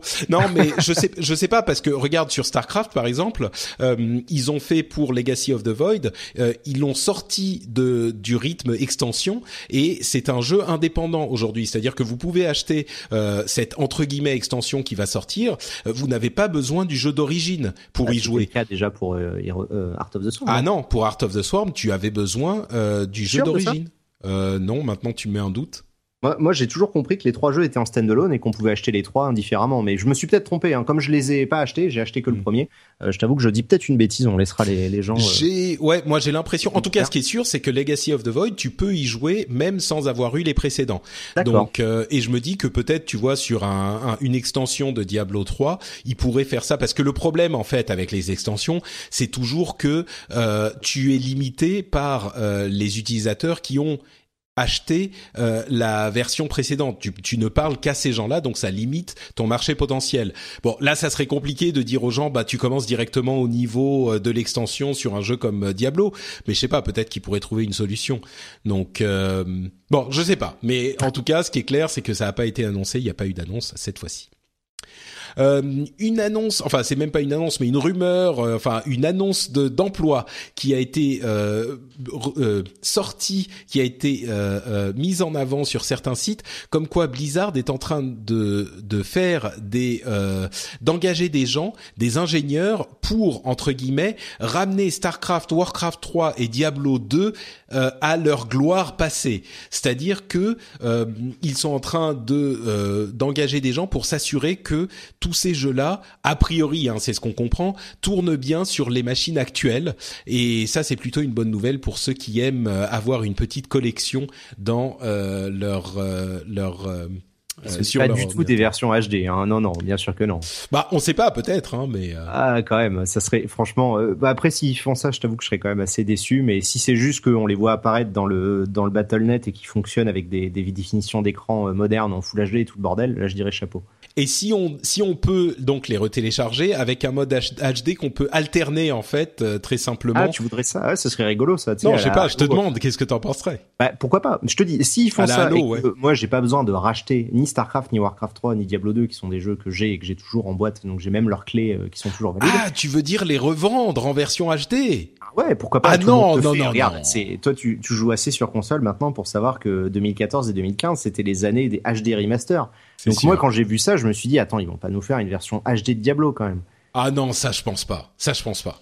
Ah, Mais peut-être, hein, en même temps, euh, c'est possible. Hmm. Ah, tu, du coup, tu me mets un doute, peut-être. Ah. moi, je, moi, je crois pas, mais euh, peut-être, on sait jamais. Bon, en tout cas, voilà, euh, lancez-vous dans vos spéculations de, de, de conspiracy theories, vous pouvez y aller. Euh, donc euh, voilà pour la BlizzCon. Euh, on a passé un gros moment dessus. Je pense qu'on a donné tous les détails importants. une conclusion sur cette BlizzCon avant qu'on passe à Activision Blizzard et à leur, leur, leurs annonces de cette de ces deux dernières semaines? Comme on a dit, je pense qu'on s'est pas mal étendu. Voilà, moi j'étais déçu parce que j'aurais vraiment voulu un nouveau truc sur Diablo. Je l'aurai peut-être l'année prochaine. Voilà. D'accord. Bah moi, euh, j'étais content pour tout et euh, je suis comme un fou sur tout. Donc ah bah voilà, oh, bravo. euh, donc et surtout sur Overwatch, les gars. Mais franchement, c'est un jeu qui est tellement, tellement cool. Il y a des ah mais je, ah mais ça y est. Hein. mais en fait, le truc c'est que le fantasme. T'as le droit de pirater ta propre émission, hein, je veux dire, euh, personne t'en voudra. Hein dans Overwatch, le truc c'est que tu as différents personnages, un petit peu comme dans des MOBA, hein, c'est pour ça qu'on les compare souvent. Tu as des personnages très typés avec des grosses personnalités, et tu as le fantasme de ces personnages qui est hyper bien réalisé. Euh, le fantasme du gros tank qui va se protéger, le fantasme de la petite euh, tracer qui va se balader, qui va se téléporter partout et revenir en arrière. Cette idée de gameplay magique, quoi, qui, qui fait que, chaque, chaque personnage se joue complètement différemment. Les nouveaux personnages annoncés, ce ninja qui peut euh, envoyer les, les, on lui tire dessus, il balade son, son grand katana partout et il va renvoyer les balles vers quelqu'un d'autre qu'il a visé. Oh, c'est bref. C'est c'est c'est ah, de la folie. Plus, hein.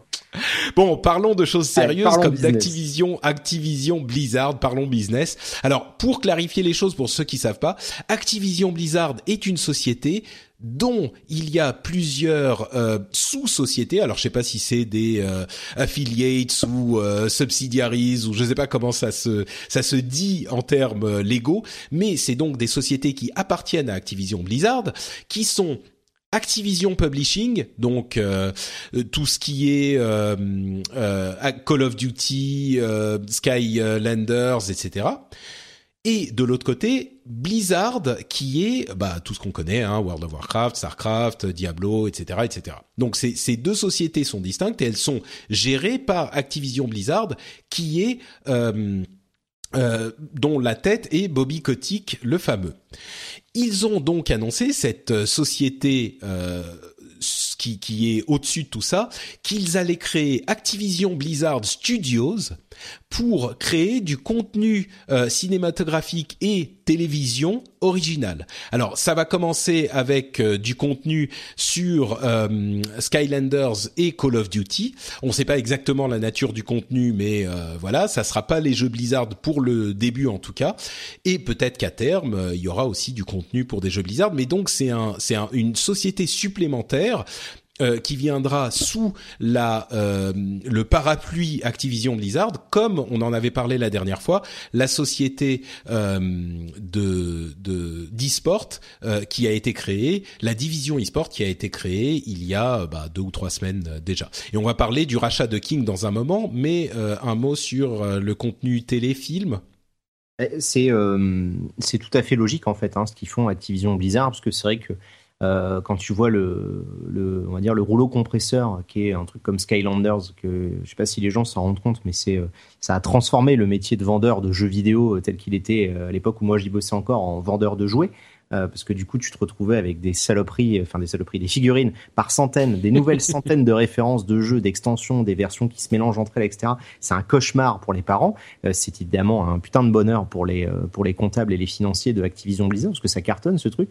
Et c'est tout à fait logique euh, que, en ayant suivi une logique japonaise, c'est-à-dire de passer euh, d'une logique euh, monomédia à une logique transmédia, de continuer l'idée, c'est-à-dire de se dire, bah, on fait des jeux vidéo, il y a des figurines à côté, et puis le japonais lui aurait dit, bah, à côté on fait des films, à côté on fait des cosplays, à côté on fait un jeu, on fait un jeu de cartes, on fait un café, on fait un truc. Parce que tu sais, les japonais, ils adorent ce délire un peu du produit dérivé. Eux, ils en ont une culture qu'on n'a pas autant.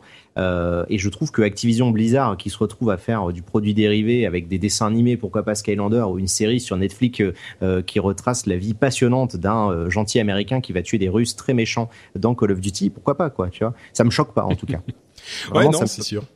C'est sûr, euh, ils ont ils ont une opportunité et c'est intéressant. Moi, ce qui me euh, alors on a toujours un petit peu la peur d'Activision Blizzard qui euh, fait tourner l'imprimante à billets en n'ayant pas une grosse considération pour le gameplay. c'est plus ou moins vrai selon les cas. parfois c'est un petit peu plus vrai que, que faux. Mais moi, ce qui m'enthousiasme, c'est l'idée que cette société gèrent tout ça eux-mêmes. On en parlait un tout petit peu pour le film Warcraft avec euh, la caution de Blizzard, euh, contrairement à ce qu'on a pu voir dans d'autres euh, exemples de, de, jeux qui ont été adaptés au cinéma. là, je me dis, espérons que la caution des gens qui qui sont à l'origine du produit puisse garantir une certaine qualité ou au, moins une certaine authenticité par rapport au produit d'origine.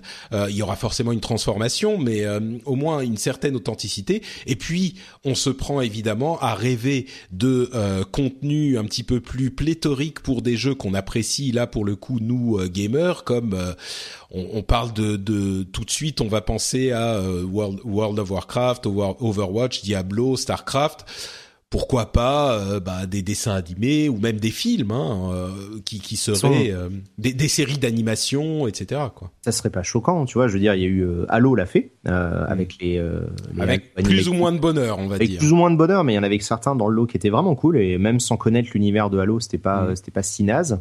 moi, je serais vraiment surpris qu'ils se jettent pas là-dessus parce qu'au contraire, ils ont des licences qui sont très très fortes.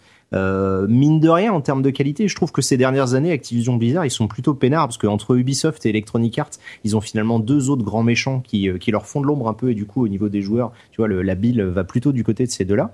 Mais c'est vrai qu'il faut quand même admettre que euh, bah, Skylanders, pour y avoir joué, c'est pas non plus le jeu abrutissant pour ses enfants. c'est plus le business model qui est compliqué, mais le jeu en lui-même est pas si dégueulasse que ça. Et, et puis ils arrivent quand même à maintenir les jeux Blizzard, visiblement à faire plaisir à, Patrick Béja avec Overwatch, quoi. Donc moi, je très surpris. Tu le disais tout à l'heure, il prévoit de faire des trucs et des comics autour de Overwatch. On a un film Warcraft qui arrive.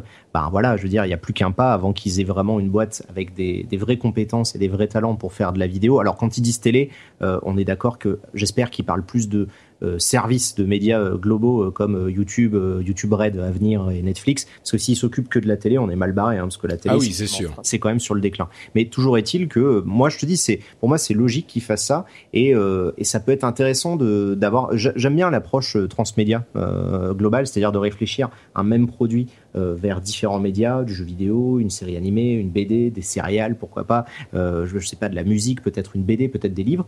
Euh, et il y a déjà tout ça en fait autour des univers Blizzard. Il y a déjà des livres Starcraft et des livres Diablo depuis très longtemps. Donc il y a une grosse boîte qui centralise un peu tout ça et qui permettent, comme tu disais, d'apporter un peu le, le, seal of quality et qui s'assure en gros que ça respecte la licence de base pour les fans.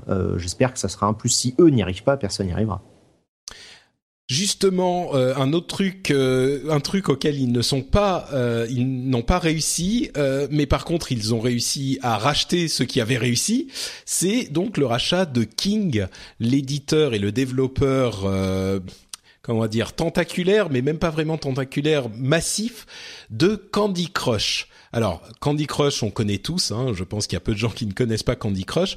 Mais Activision a donc annoncé le rachat de King qui va devenir encore une autre division d'Activision Blizzard, ça commence à faire beaucoup de divisions, pour, tenez-vous bien, 5,9 milliards de dollars.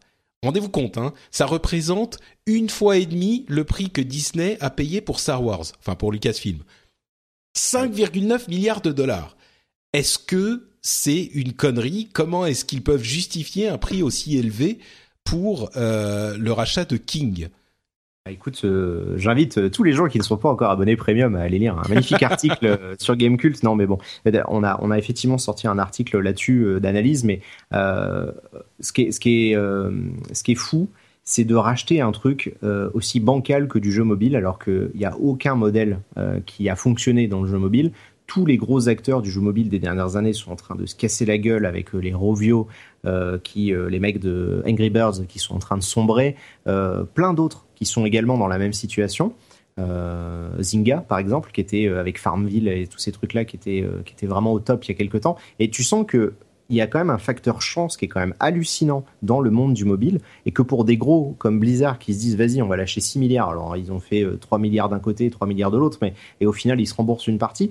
Le, fait est que euh, c'est quand même une somme complètement démesurée. Euh, c'est quand même trois fois le prix que Microsoft a payé pour Minecraft qui est Minecraft pour le coup un véritable phénomène de société qui, je l'espère, sera beaucoup plus durable et qui aura beaucoup plus d'impact que Candy Crush parce que c'est quand même une putain de saloperie ce jeu. et le fait est que sortir une somme pareille, c'est clair, c'est fou. Après, euh, bah, j'ose croire quand même que c'est des types qui ont à peu près la tête sur leurs épaules.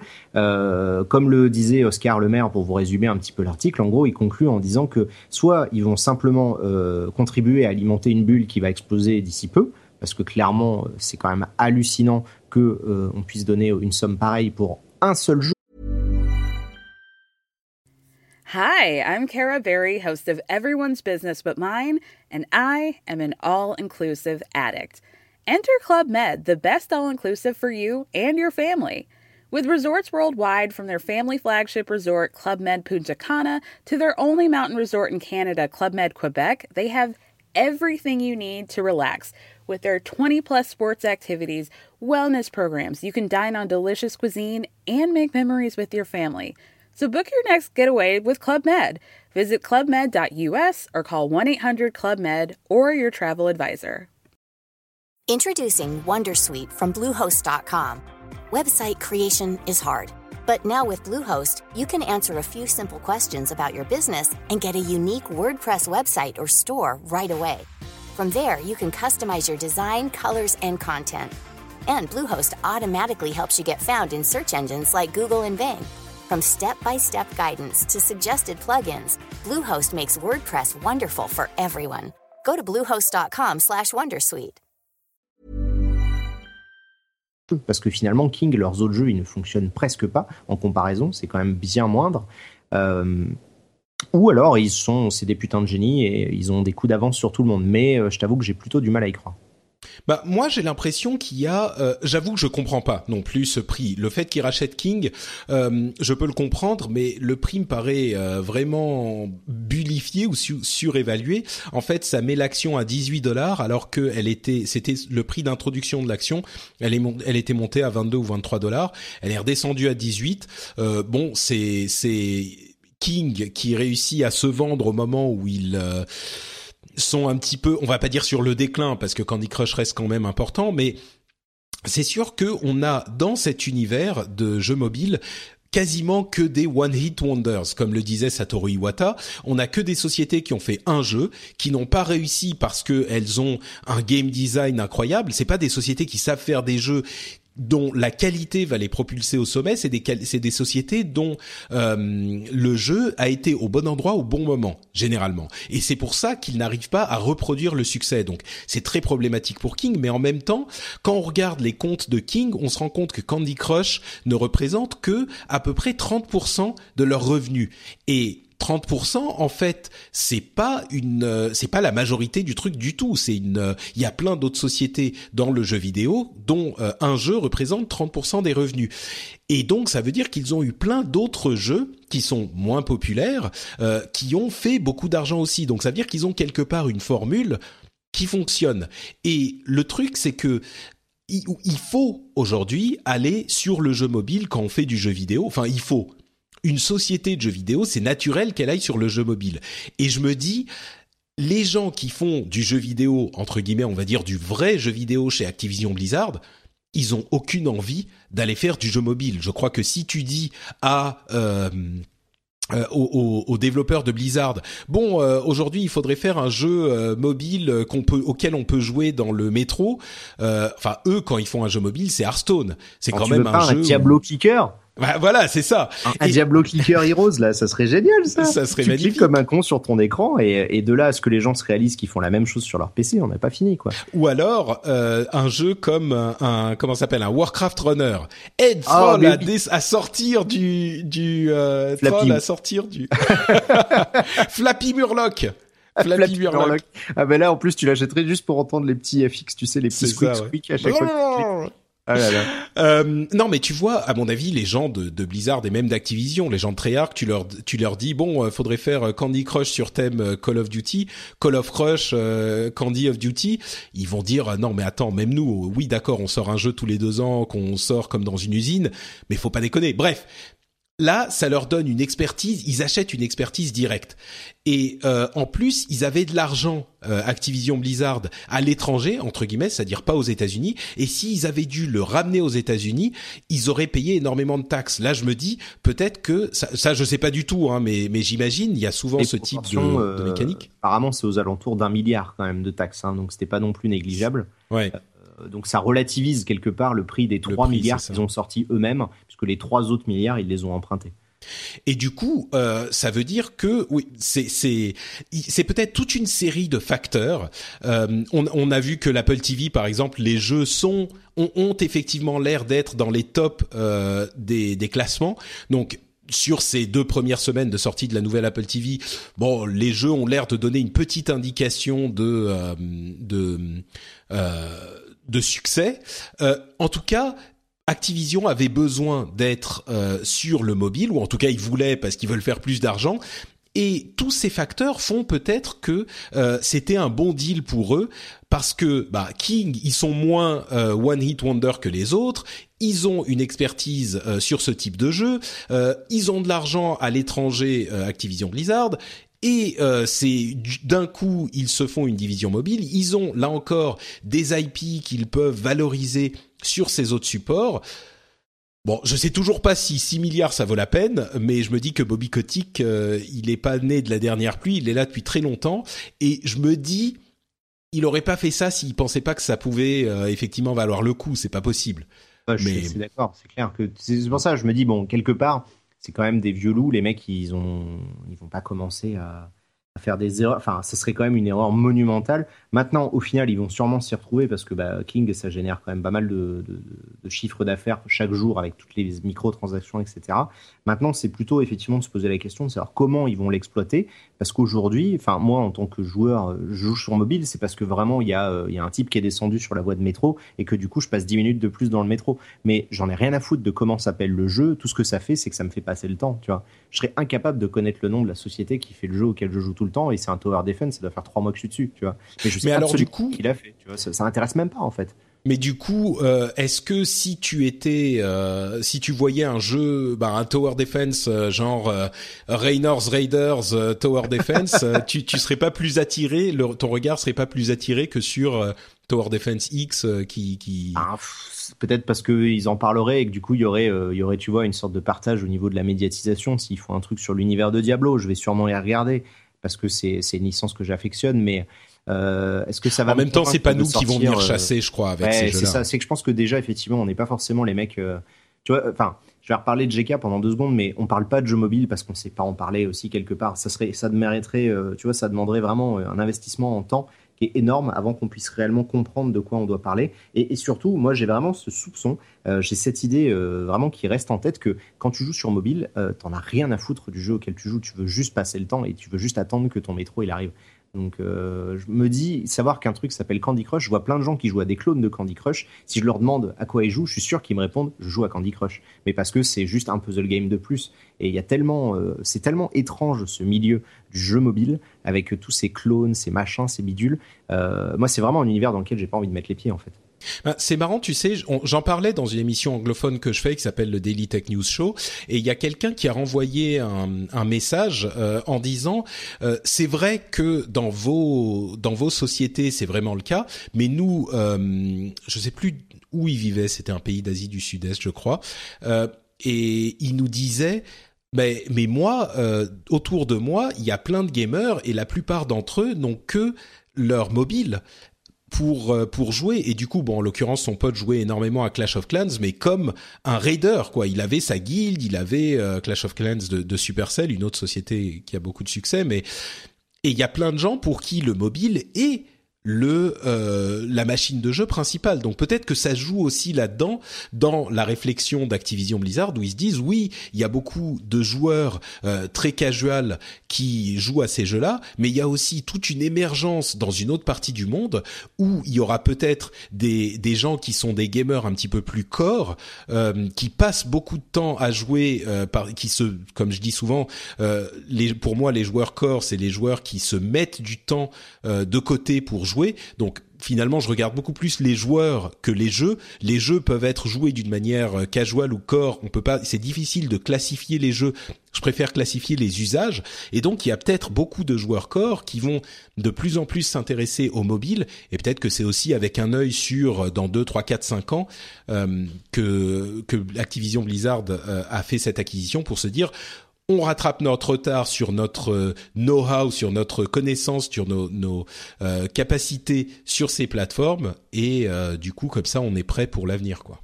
peut-être. Bon, peut-être. C'est une idée intéressante. Euh, bah d'ailleurs, euh, ils sont pas les seuls à y aller. Euh, NCSoft, éditeur de Guild Wars 2, a lancé une division mobile aussi. Et euh, venons à l'annonce de Nintendo, dont on savait qu'ils allaient arriver sur mobile en 2015 et que finalement non, c'est pas le cas. Et oui, 10 ans de podcast, monsieur, eh, grand professionnel. Euh, Nintendo a annoncé donc que son premier jeu sur smartphone n'arriverait finalement qu'en 2016 et que ça serait un jeu en fait Bon, allez, on va dire pas vraiment un jeu, c'est une sorte de mécanique de chat euh, sécurisé sur pour que n'importe qui n'importe qui puisse chatter qui s'appelle Mitomo. Euh, bon, c'est un peu difficile à traduire, mais en gros, euh, c'est tous les mi ou les, les amis mi ou les mi aussi. Euh, donc les mi, les petits personnages du de Nintendo, et que ça arriverait avec le nouveau Nintendo ID et le nouveau euh, club Nintendo.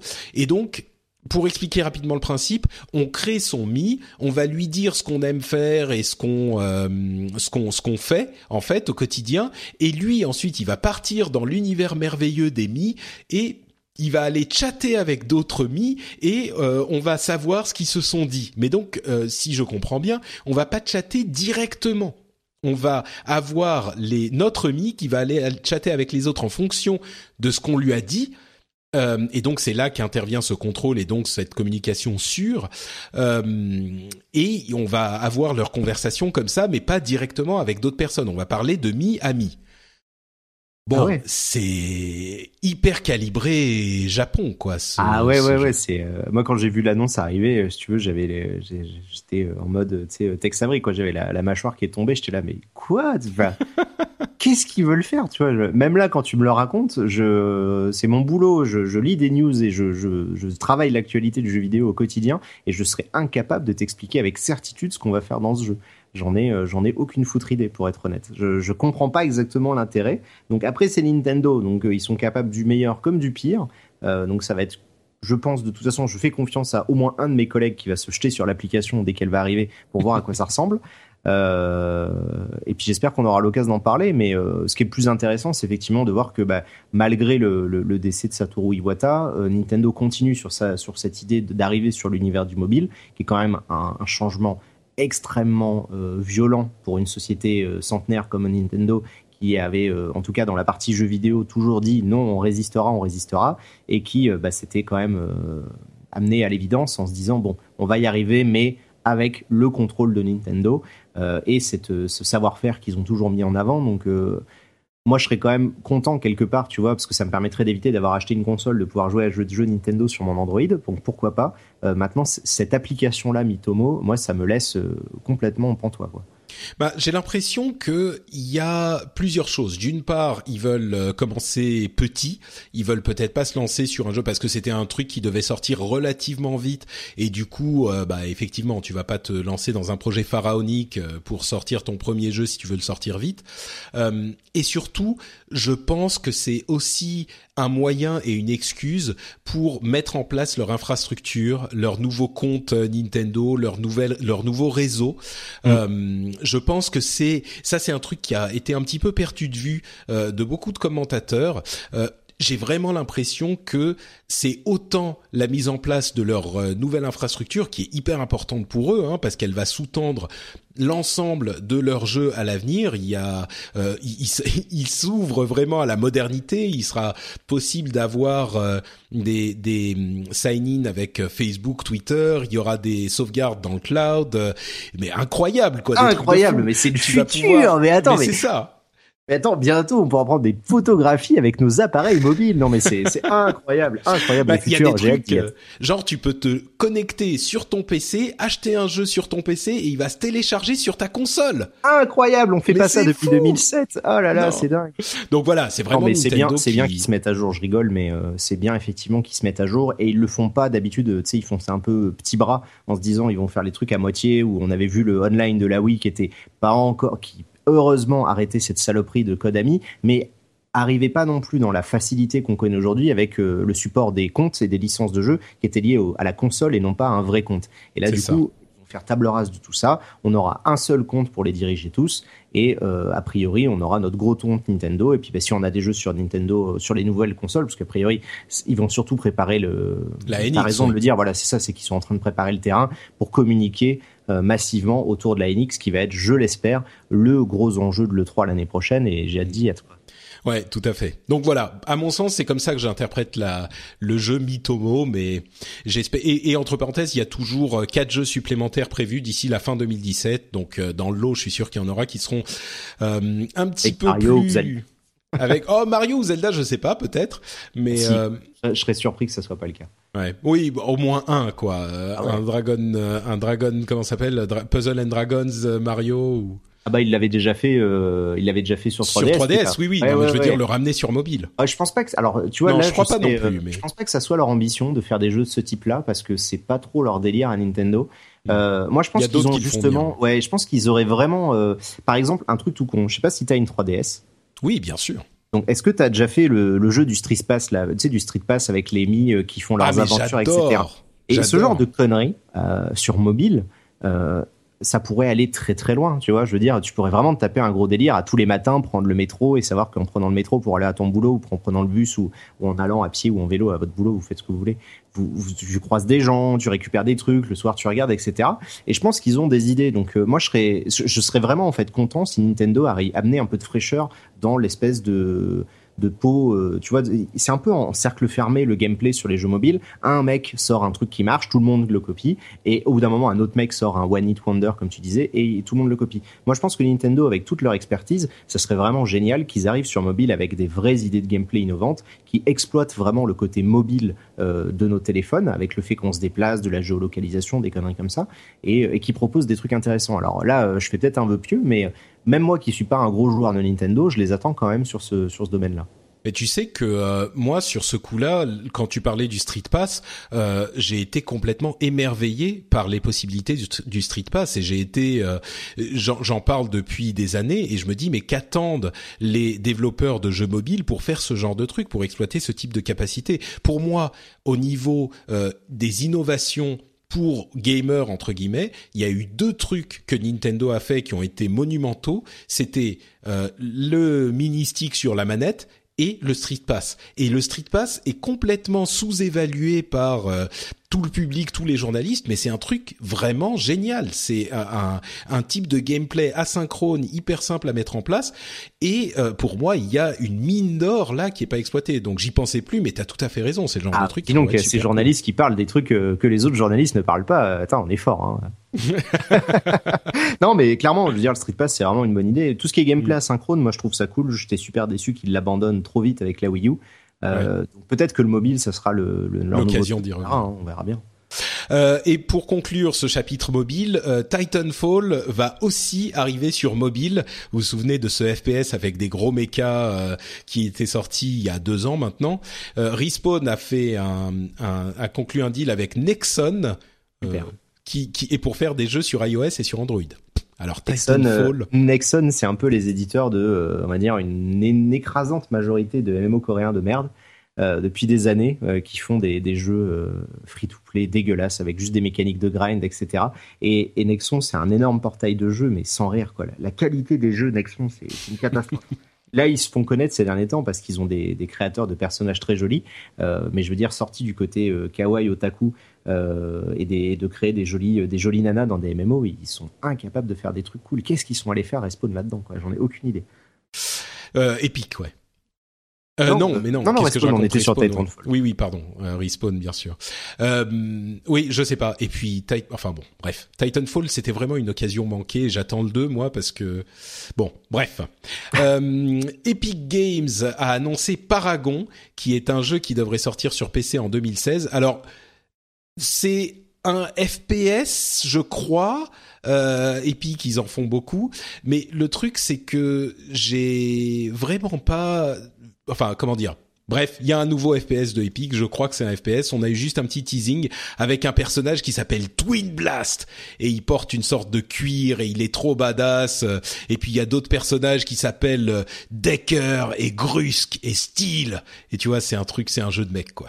D'accord. Euh, Alors, toi, c'est des noms aussi ridicules que les personnages de nom d'Overwatch, mais parce que c'est épique, tu trouves ça ridicule. ok, non, non, mais. Euh, non, mais regarde, dans, dans, dans Overwatch, c'est un petit peu. Ah bah, le mec s'appelle Genji. Enfin, je veux dire, dans le non, bien sûr. Bien sûr, mais, mais il y a aussi il y a aussi euh, Symmetra, euh, il y a ah aussi bah voilà. euh, il y a aussi euh, je sais pas moi Tracer, il ah y a bah voilà la finesse, la subtilité, on Exactement. y est là. non mais enfin t'avoues quand avoue quand même que ce qu'on a vu de de bah Paragon ouais, non, un teasing, euh, oui oui, c'est sûr. Non, bon, on verra, on n'a rien vu, C'est un mec qui ressemble à Tom Cruise, voilà, c'est tout ce qu'on peut dire. C'est vrai, c'est vrai. Mais enfin bon, je sais pas Twin Blast ça fait un peu style. Non, enfin bon, bref. Moi ça me OK. Euh, euh, Battleborn, tiens, puisqu'on nous on parle beaucoup de Overwatch, il y a pas de raison qu'on parle pas de Battleborn, euh, qui est un jeu en fait qui est un FPS euh, free to play qui devait sortir dans pas longtemps et qui a été décalé finalement euh, à mai 2016. Euh, c'est en fait un FPS lui aussi assez facile d'accès euh, en théorie, hein, qui est basé sur différentes différents types, différents personnages qu'on peut assimiler à des personnages de MOBA, qui est développé par Gearbox, qui est très connu pour ah, à chaque fois j'oublie le nom de ce jeu. Borderlands, merci. Euh, et le truc, la raison pour laquelle j'en parle pas souvent, c'est que généralement les critiques de ce jeu sont assez tièdes, on va dire, pour les gens qui l'ont essayé. Mais voilà, bref, il a été décalé à mai 2016.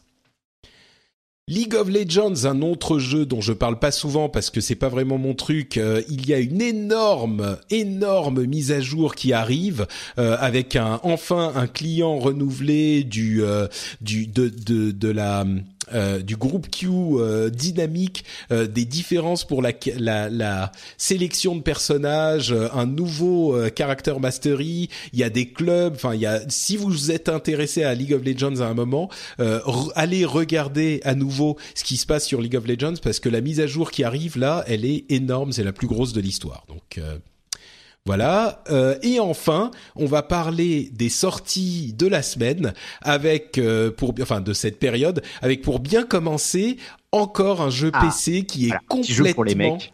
pourri au lancement, à Ouais. savoir Black Ops 3 qui selon certains ne se lance même pas. Ah, c'est euh, la c'est la tradition des Call of Duty. Hein. Call of depuis euh, depuis Advanced Modern Warfare, donc le Call of 4. Celui-là c'est Call of 13, si je dis pas de conneries. Euh, les versions PC ont toujours été catastrophiques. Euh, c'est une grande tradition d'Activision de porter ces jeux à l'arrache sur PC. Et euh, de mémoire, j'ai très peu de souvenirs de jeux corrects à leur sortie sur PC. Enfin là, ça a l'air quand même euh, assez extrême. Apparemment, hein. c'est assez dégueulasse, ouais. Ouais, il y a il y a quand même euh, des des un, un flot de messages euh, qui ont l'air de dire que euh, bah ça ça se lance enfin pour certaines personnes hein, bien sûr mais euh, c'est ça se lance même pas euh, c'est complètement injouable euh, le, le les framerates tombent complètement euh, enfin bon bah, soyez prudents si vous vouliez acheter Call of Duty Blobs 3 sur PC. Euh, mais au-delà de ça, donc il y a euh, quelques jeux qui sortent euh, cette semaine. Euh, Call of Duty, donc Black Ops 3, Fallout 4, Rise of the Tomb Raider. Euh, Il y a même Battlefront, mais j'ai pas vu de, review sur Battlefront encore. Euh, il sera pas dispo, même avec le EA Access, il est pas dispo avant encore un ou deux jours. Enfin, je sais pas euh, de combien de tas de délai entre le moment où on enregistre et le moment où tu diffuses, mais en Bah, tout cas. 20 minutes, donc. euh, Ouais, bon bah voilà, bah, donc euh, pour euh, le jeu n'est pas encore disponible, donc c'est pour ça les personnes n'a accès, même parmi les testeurs. On...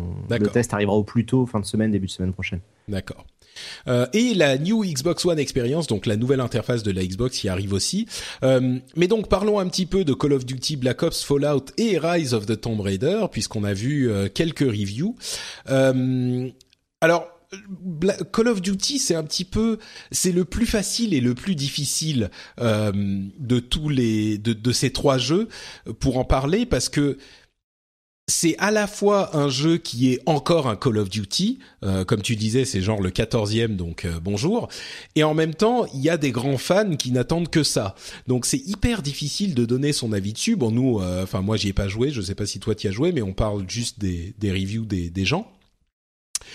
Et en fait, il a l'air d'offrir énormément, il est hyper généreux, ce Call of Duty Black Ops 3, parce qu'il a plein de modes différents, euh, il a son mode zombie qui est hyper poussé, euh, il a un mode carrément euh, euh Yamakasi free run machin. bon, je, je sais pas en fait comment juger ce jeu parce que c'est un petit peu genre si vous êtes fan de Call of Duty bah allez-y c'est un c'est un bon Call of Duty ça a l'air d'être plutôt une QV correct. Si on fait abstraction du mode euh, solo, mais je sais pas s'il y a encore des joueurs de Call of Duty qui jouent en solo. Mais euh, a priori, mais euh, là, je t'avoue que moi, c'est clairement le genre de jeu. Je suis content effectivement de pas avoir les testé parce que j'aurais rien à en dire. Quoi, je, je m'en fous complètement. Enfin, tu vois, c'est tester. en fait, c'est vraiment de genre de série où être capable de les tester d'année en année en voyant les, les petites subtilités. Moi, j'ai un respect immense pour les gens qui sont capables de faire ça. Euh, quand je vois euh, Pouillot euh, chez nous qui teste les FIFA tous les ans, ou Stoon, du coup, c'est est déjà sa deuxième année de tester un Call of. C'est quand même pas évident parce que du coup, on parle vraiment de, différences mineures. Alors, les, les gens cyniques pourront dire que je vais bientôt faire ça parce qu'il va y avoir un Dark Souls par an. Mais et on verra bien si j'y arrive ou pas. Mais c'est vrai que c'est c'est assez difficile. Après, moi, c'est clairement un type de jeu qui ne me parle pas. J'ai joué au 4, donc j'ai pas joué depuis. ça fait quasiment 10 épisodes que j'ai laissé tomber. Tu veux dire Modern Warfare? Ouais, c'est ça. Ouais, le premier ah, Modern Warfare. excellent. Euh, je crois que comme j'ai fait comme tout le monde, quoi, je suis rentré dans la brèche, j'ai joué en ligne euh, quelques semaines avec les collègues de la Xbox à l'époque, et, euh, et j'ai passé des très bons moments dessus, et, et voilà, ça m'est passé. A priori, on est toujours dans ce délire-là, c'est toujours aussi instantané, etc. c'est vrai que comme tu le disais, ça a l'air d'être très bon en termes de contenu, donc maintenant, voilà, c'est Call of Duty, quoi. Ouais, c'est un Call, of Duty. voilà, ouais, c'est ça. C'est clairement pas le public visé pour ce genre de truc, quoi. Ouais, bah c'est la, la la malédiction et le bonheur en fait de ces jeux-là. C'est le c'est le cas pour euh, World of Warcraft, World World of Warcraft aussi. Euh, les quand on regarde ça de l'extérieur, on voit une nouvelle extension et on se dit bah ouais c'est World of Warcraft quoi. Voilà. C'est une nouvelle extension pour World of Warcraft. Donc euh, reste à savoir si vous êtes encore client ou pas encore client.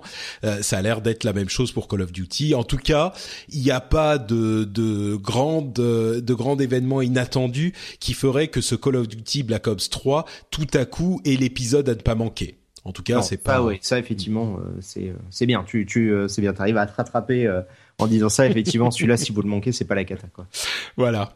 Euh, Fallout 4, euh, qui lui est effectivement très attendu et qui est dans une situation un petit peu particulière, puisque euh, aucun journaliste n'a mis les mains dessus depuis son annonce, euh, qui était euh, il y a pas si longtemps que ça, puisque c'était à l'E3 de cette année, et aucun journaliste n'a mis les mains dessus jusqu'au review qui commence à sortir maintenant, et qui en fonction des publications sont plus ou moins bonnes. Gamecult a l'air relativement sévère. Hein, je parle de Gamecult parce que t'es là euh, et qu'ils ont euh, une tradition de sévérité. Euh, alors certains disent sévère, certains disent honnête.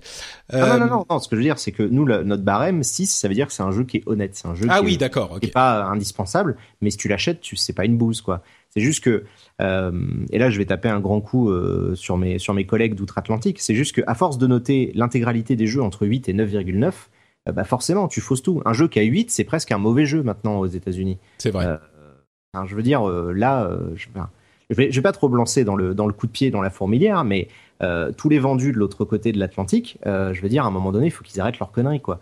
Vraiment, là, le, le, test en tant que tel aux États-Unis, quand tu le lis, tu lis le test, tu lis le test de Polygon, qui a foutu 9,5, je crois, au Fallout 4, ça relève tous les défauts en disant il y a ça qui va pas, il y a ça qui va pas, il y a ça qui va pas, il y a ça qui va pas, il y a ça qui va pas, il y a ça qui va, c'est neuf. C'est scandaleux. C'est on arrive à un point où vraiment les reviews ne veulent plus rien dire. C'est vraiment les tests. De toute façon, ils font ça pour leur score métacritique. Et très sincèrement, euh, je ne peux que me féliciter une fois de plus que nous, on essaye de non pas être différents parce qu'on continue à mettre des notes, donc on n'est pas non plus des mecs à donner des leçons, mais simplement on continue de doter avec notre barème et pas celui de métacritique. Parce que du coup, métacritique, un jeu en dessous de 80, c'est un mauvais jeu. Et c'est vrai, non, t'as raison. C'est vrai, tu vois, enfin, je veux dire, moi, quand j'avais 16 sur 20 à l'époque de, de, de, de, l'école ou du secondaire ou même plus tard à la, fac, bah, t'étais content, content de merde. Mm. J'ai jamais eu ça, donc tu vois, j'étais content. non, mais voilà, vraiment, il y a, un problème sur la notation des jeux. Il faut arrêter de se prendre la tronche sur la notation. Alors effectivement, je dis ça, il faudrait peut-être que nous, on y réfléchisse un jour, mais c'est pas prêt d'arriver à cette histoire de notes. Le fait est que lisez les pavés des gens et faites-vous une idée sur cette sur cette note-là, sur ça, sur le texte et pas sur la note à la fin, parce que sinon on est vraiment passé à côté de quelque chose. Bah alors justement, euh, au-delà de la note, euh, est-ce que le jeu a l'air d'être bon ou euh, enfin je sais qu'il y a énormément de fans de, de Fallout 3 qui l'attendent avec une énorme impatience. est-ce que sans parler de notes, est-ce que tu crois qu'ils seront déçus? Est-ce qu'ils seront enchantés? Est-ce que c'est la même chose C'est plus de Fallout 3 Qu'est-ce que tu, tu heureusement, toi? Heureusement, non, c'est pas plus de Fallout 3, parce que je suis quand même surpris d'apprendre qu'il y a des gens qui ont aimé ce jeu mais, euh, mais bon, visiblement, il y en a. Non, mais euh, il y, a, pas mal de choses. C'est assez compliqué parce que l'univers Fallout, il va y avoir les vieux de la vieille qui vont me dire que c'était le 1 et le 2 et que c'était rien d'autre. Bon, quand même les laisser un peu à la hospice. Euh, moi, j'ai adoré les deux premiers Fallout. Voilà, il y a eu une évolution. Ça se joue en 3D maintenant. C'est un peu différent. je suis d'accord pour moi, là où je me situe, si tu veux, c'est plus que les jeux Bethesda, les open world Bethesda, sont toujours les mêmes depuis Morrowind. C'est-à-dire que je suis incapable de dénoncer de réelles différences en profondeur, tu vois, de décence entre Morrowind, Skyrim, Oblivion, Fallout 3, Fallout 4. C'est pour moi le même jeu avec les mêmes défauts et les mêmes qualités depuis 20 ans. Euh, et euh, ce, que, ce que ressort du test de Gotos, parce que c'est lui qui l'a testé chez nous, moi j'ai fait que y jouer pour, euh, par chance parce que j'ai réussi à avoir une autre version et du coup j'ai pu y jouer et éventuellement faire quelques petites vidéos dessus, c'est effectivement un jeu Bethesda. C'est-à-dire que si vous aimez Skyrim et que vous trouvez, vous n'êtes pas gêné par le manque de cohérence, l'écriture pauvre, euh, le manque de construction des quêtes d'un jeu comme Skyrim ou des choses comme ça, vous allez adorer Fallout 4 parce que c'est exactement. Mais il y a quand même le, le système de visée différent. Euh, il y a les, je sais plus comment il s'appelle le système de visée de Fallout, euh, mais SVAV en français, c'est le VATS. Le VATS en anglais, ouais. Annuel VATS. Et, et non, non, mais c'est c'est juste que c'est pas ça l'essence du jeu quoi si tu veux. C'est un jeu de rôle et, euh, et, du coup Fallout 4 est encore plus un jeu d'action que ne l'était Fallout 3 c'est encore plus un jeu où tu résous la plupart des problèmes en tapant et en tirant dans tout ce qui bouge ce qui déjà en soi pour un jeu de rôle te limite énormément puisque du coup euh, de euh, plusieurs options de, pour conclure une situation, tu te retrouves à leur tirer dessus, ce qui est un peu dommage. Euh, donc si tu veux, la partie tir, c'est presque le moindre problème. Ce qui est réellement gênant, c'est que, pour moi, hein, là je parle vraiment en mon nom, euh, c'est que à l'image des autres jeux Bethesda, c'est toujours une société qui ne se remet pas en cause et qui ne se remet pas en question, alors qu'en face, il y a de plus en plus de concurrents. Et pour avoir mis euh, The Witcher 3 sur un piédestal en début d'année et avoir fait pareil avec Divinity Original Sin il y a quelques temps, euh, quand tu vois la différence dans la maîtrise de la narration, de la construction des quêtes, de l'enchaînement et de ce qu'on te fait faire tout au long de près de 60 ou 80 heures de jeu, quand tu vois la maîtrise chez les, chez les Polonais de CG Project ou les Flamands de l'Ariane Studio, tu te dis que les mecs de Bethesda en 20 ans, ils ont rien appris. Et ils ont pas joué à autre chose. T'as l'impression qu'ils vivent dans leur grotte. Tu sais, c'est peut-être qu'ils vivent dans un vault, comme dans les mecs de Fallout, et ils attendent de sortir. Donc là, je suis assez euh, critique, mais c'est parce que les jeux Bethesda, moi, j'ai vraiment beaucoup à en, redire. Mais en gros, si vous aimez les jeux Bethesda et que vous appréciez Skyrim, vous allez adorer Fallout parce que vous n'aurez rien de plus, rien de moins. Par contre, si vous attendiez et si vous commencez à être fatigué de voir toujours les mêmes jeux cassés, buggés, sortir dans un état technique déplorable avec des problèmes euh, de dialogue, de quêtes qui ne marchent pas, etc., etc. Si ça, ça vous dérange pas et que vous arrivez achetez-le sur console. Achetez-le achetez-le. Mais même sur console, la version PC, elle sera pas différente. La seule différence, c'est que comme d'hab, le non, je veux dire les trucs qui marchent euh, pas. Ah mais non, mais sur PC, c'est pareil. Non, non, juste mais justement, je veux dire, je veux dire, non, mais je veux dire que sur console, j'imagine qu'il est, qu'il marche un peu mieux euh, ah non, non, non, euh, au niveau technique. Ah non, c'est pareil. Il y a, y a ah, autant de problèmes. Ah ouais, les temps de chargement, c'est la catastrophe. Tu rentres dans une maison, il y a un temps de chargement. Enfin, le jeu, il est pas très joli. Euh, il est pas, il te met pas la console à genoux loin de là, et pourtant, il arrive à ramer la plupart du temps. Il y, a, vraiment des bugs hallucinants. Moi, au bout de, je crois que je suis à 40 ou 50 heures de jeu, j'ai trouvé je sais pas combien de bugs pour gagner de l'XP en boucle. C'est les mêmes bugs que je connaissais déjà de Morrowind. C'est les mêmes glitches, c'est les mêmes exploits, c'est toujours les mêmes choses. C'est hallucinant. T'as l'impression qu'ils, d'année en année, ils nous mettent une nouvelle skin Euh, et là, mais attends, t'es quand même. Je vais, je vais faire un petit peu euh, de rentre dedans là. T'es quand même en train de nous de nous dire que le jeu a énormément de problèmes, qu'il est. Euh, enfin, t'as l'air de pas trop l'aimer, mais tu viens quand même de, de nous dire que t'as passé 40 ou 50 heures dessus. Ah, mais Donc, ça veut dire que tu prends un certain plaisir dans avec ce jeu-là. C'est leur force, jeu Bethesda, c'est que à côté de tous ces problèmes-là qu'on peut ou pas réussir à passer outre, c'est ils sont extrêmement bons sur un point. Ils savent créer des univers. Hmm. Et Bethesda, un truc sur lequel je ne pourrais jamais euh, remettre en doute leurs compétences, c'est la simulation de randonnée. Ils sont très forts pour t'amener et te dire va te balader, tu vas voir, c'est joli. Skyrim, j'ai 110 heures dessus, je trouve le jeu nul. Je n'y trouve aucune qualité en tant que jeu de rôle. Par contre, pour se balader, c'est génial. Parce que c'est génial, c'est super de se balader dans un univers aussi beau, euh, aussi bien foutu. Il y a des, il y a des lieux dans Fallout 4. non mais enfin quand même, tu passes pas, tu passes pas 110 heures à marcher dans la forêt. Euh, ah, sur moi j'adore l'exploration. oui d'accord, mais enfin je, vraiment un joueur. Bah, je suis un joueur vraiment porté sur l'exploration et sur PC c'est différent parce qu'on peut le modder, donc on peut le rendre un peu moins naze. Mais euh, sur le, le fait est que passer autant de temps à juste me balader, moi ça me convient je me balade. Le, jeu, il est cassé, les systèmes de règles, ils sont nuls, l'évolution, elle est inintéressante. Bref, pour n'importe quel mec qui joue au jeu de rôle, c'est pas exigeant. Les, jeux Bethesda, c'est des jeux de rôle pour les nuls. C'est des jeux de rôle tout public. C'est des jeux de rôle où t'as pas besoin de réfléchir à des, des tu vois, d'une synergie entre les statistiques. Tu mets ta putain de c'est toujours la même chose. Tu te mets accroupi, l'ennemi ne te voit pas, tu lui tires une balle qui lui fait 6 ou 7 fois de dégâts dans la tête et tu passes au suivant. Enfin, je veux dire, on faisait ça dans Morrowind, on faisait ça dans Oblivion, on faisait ça dans Skyrim, dans Fallout 3, et on fera ça dans Fallout 4. Bah, il y a des gens qui aiment bien. Et, justement, mais je suis pas en train. En fait, c'est toute la différence. C'est-à-dire que si ça, vous aimez tout ce que je critique depuis tout à l'heure et que vous l'aimez, m'insultez pas. C'est juste que vous aimez ça. Bah, c'est cool pour vous. Moi, ça me gonfle. D'accord. c'est bah grave. C'est très. Ce que je veux dire. C'est vraiment que c'est euh, c'est un jeu Bethesda avec toutes les qualités que ça peut avoir. Donc, effectivement, un bel univers, un vrai open world. Tu as vraiment cette sensation de perte et de se balader. Et euh, à la première occasion, tu te barres du, chemin de la quête principale et tu vas explorer le monde un peu à, la, comme tu veux. Et du coup, tu peux passer des dizaines d'heures à juste faire ça parce que c'est intéressant. Mais à côté, si tu cherches un jeu avec une véritable histoire, une histoire maîtrisée, des vrais dialogues, des vrais enjeux, une vraie, euh, tu vois, des trucs vraiment intéressants au niveau de la partie jeu de rôle, il faut passer son chemin parce qu'il y a d'autres mecs qui font ça bien mieux. D'accord. Très bien. Eh ben écoute, euh, on va continuer euh, cette euh, ce, ce, réglage de compte avec Rise of the Tomb Raider sur Xbox One, qui est le dernier de ces jeux qui qui va sortir cette semaine, de ces gros triple A de fin d'année. Et j'ai l'impression que encore une fois, on a des critiques qui sont à peu près identiques à celles dont on a parlé pour Call of Duty et pour Fallout 4, c'est-à-dire bah c'est un petit peu la même chose euh, que Rise of the Tomb Raider. Enfin, pardon, que Tomb Raider, le reboot d'il y a deux ou trois ans, quoi. Euh, ouais, bah c'est ce que j'en ai compris aussi. C'est typiquement le genre de jeu qui ne m'intéresse pas. Euh, je, je, je m'en cache pas. Hein. J'ai pas fait le. J'ai joué 5-6 euh, heures et au précédent et la manette m'est tombée des mains parce que je m'ennuyais à mourir. Donc, je, a priori, j'ai vu Pouillot le tester et je trouve son avis tout à fait intéressant sur ce nouveau-là. je pense que qui serait intéressant dans ton podcast, peut-être que tu me réinviteras un jour ou pas euh, pour en parler, ce serait plus qu'on réfléchisse vraiment à la manière dont sont faits les tests. Parce que si tu veux parler de critique aujourd'hui, de jeux vidéo, quand on sait, euh, l'hypocrisie générale dans laquelle on se trouve avec des, des, sites qui notent entre 8 et 10 et etc etc c'est pas là-dessus qu'il faut se baser. Enfin je veux dire euh, même moi ça me ah fait bah mal de le dire mais d'ailleurs on va se baser sur l'avis de, de la moitié de mes confrères euh, c'est triste à dire. Bah d'ailleurs c'est pour ça que hein, c'est juste qu'au moins on a notre barème et on s'y tient quoi. Bah à vrai dire euh, moi c'est c'est un petit peu pour ça. On parlait de la question de de la note régulièrement dans dans cette émission et dans l'émission l'équivalent anglophone.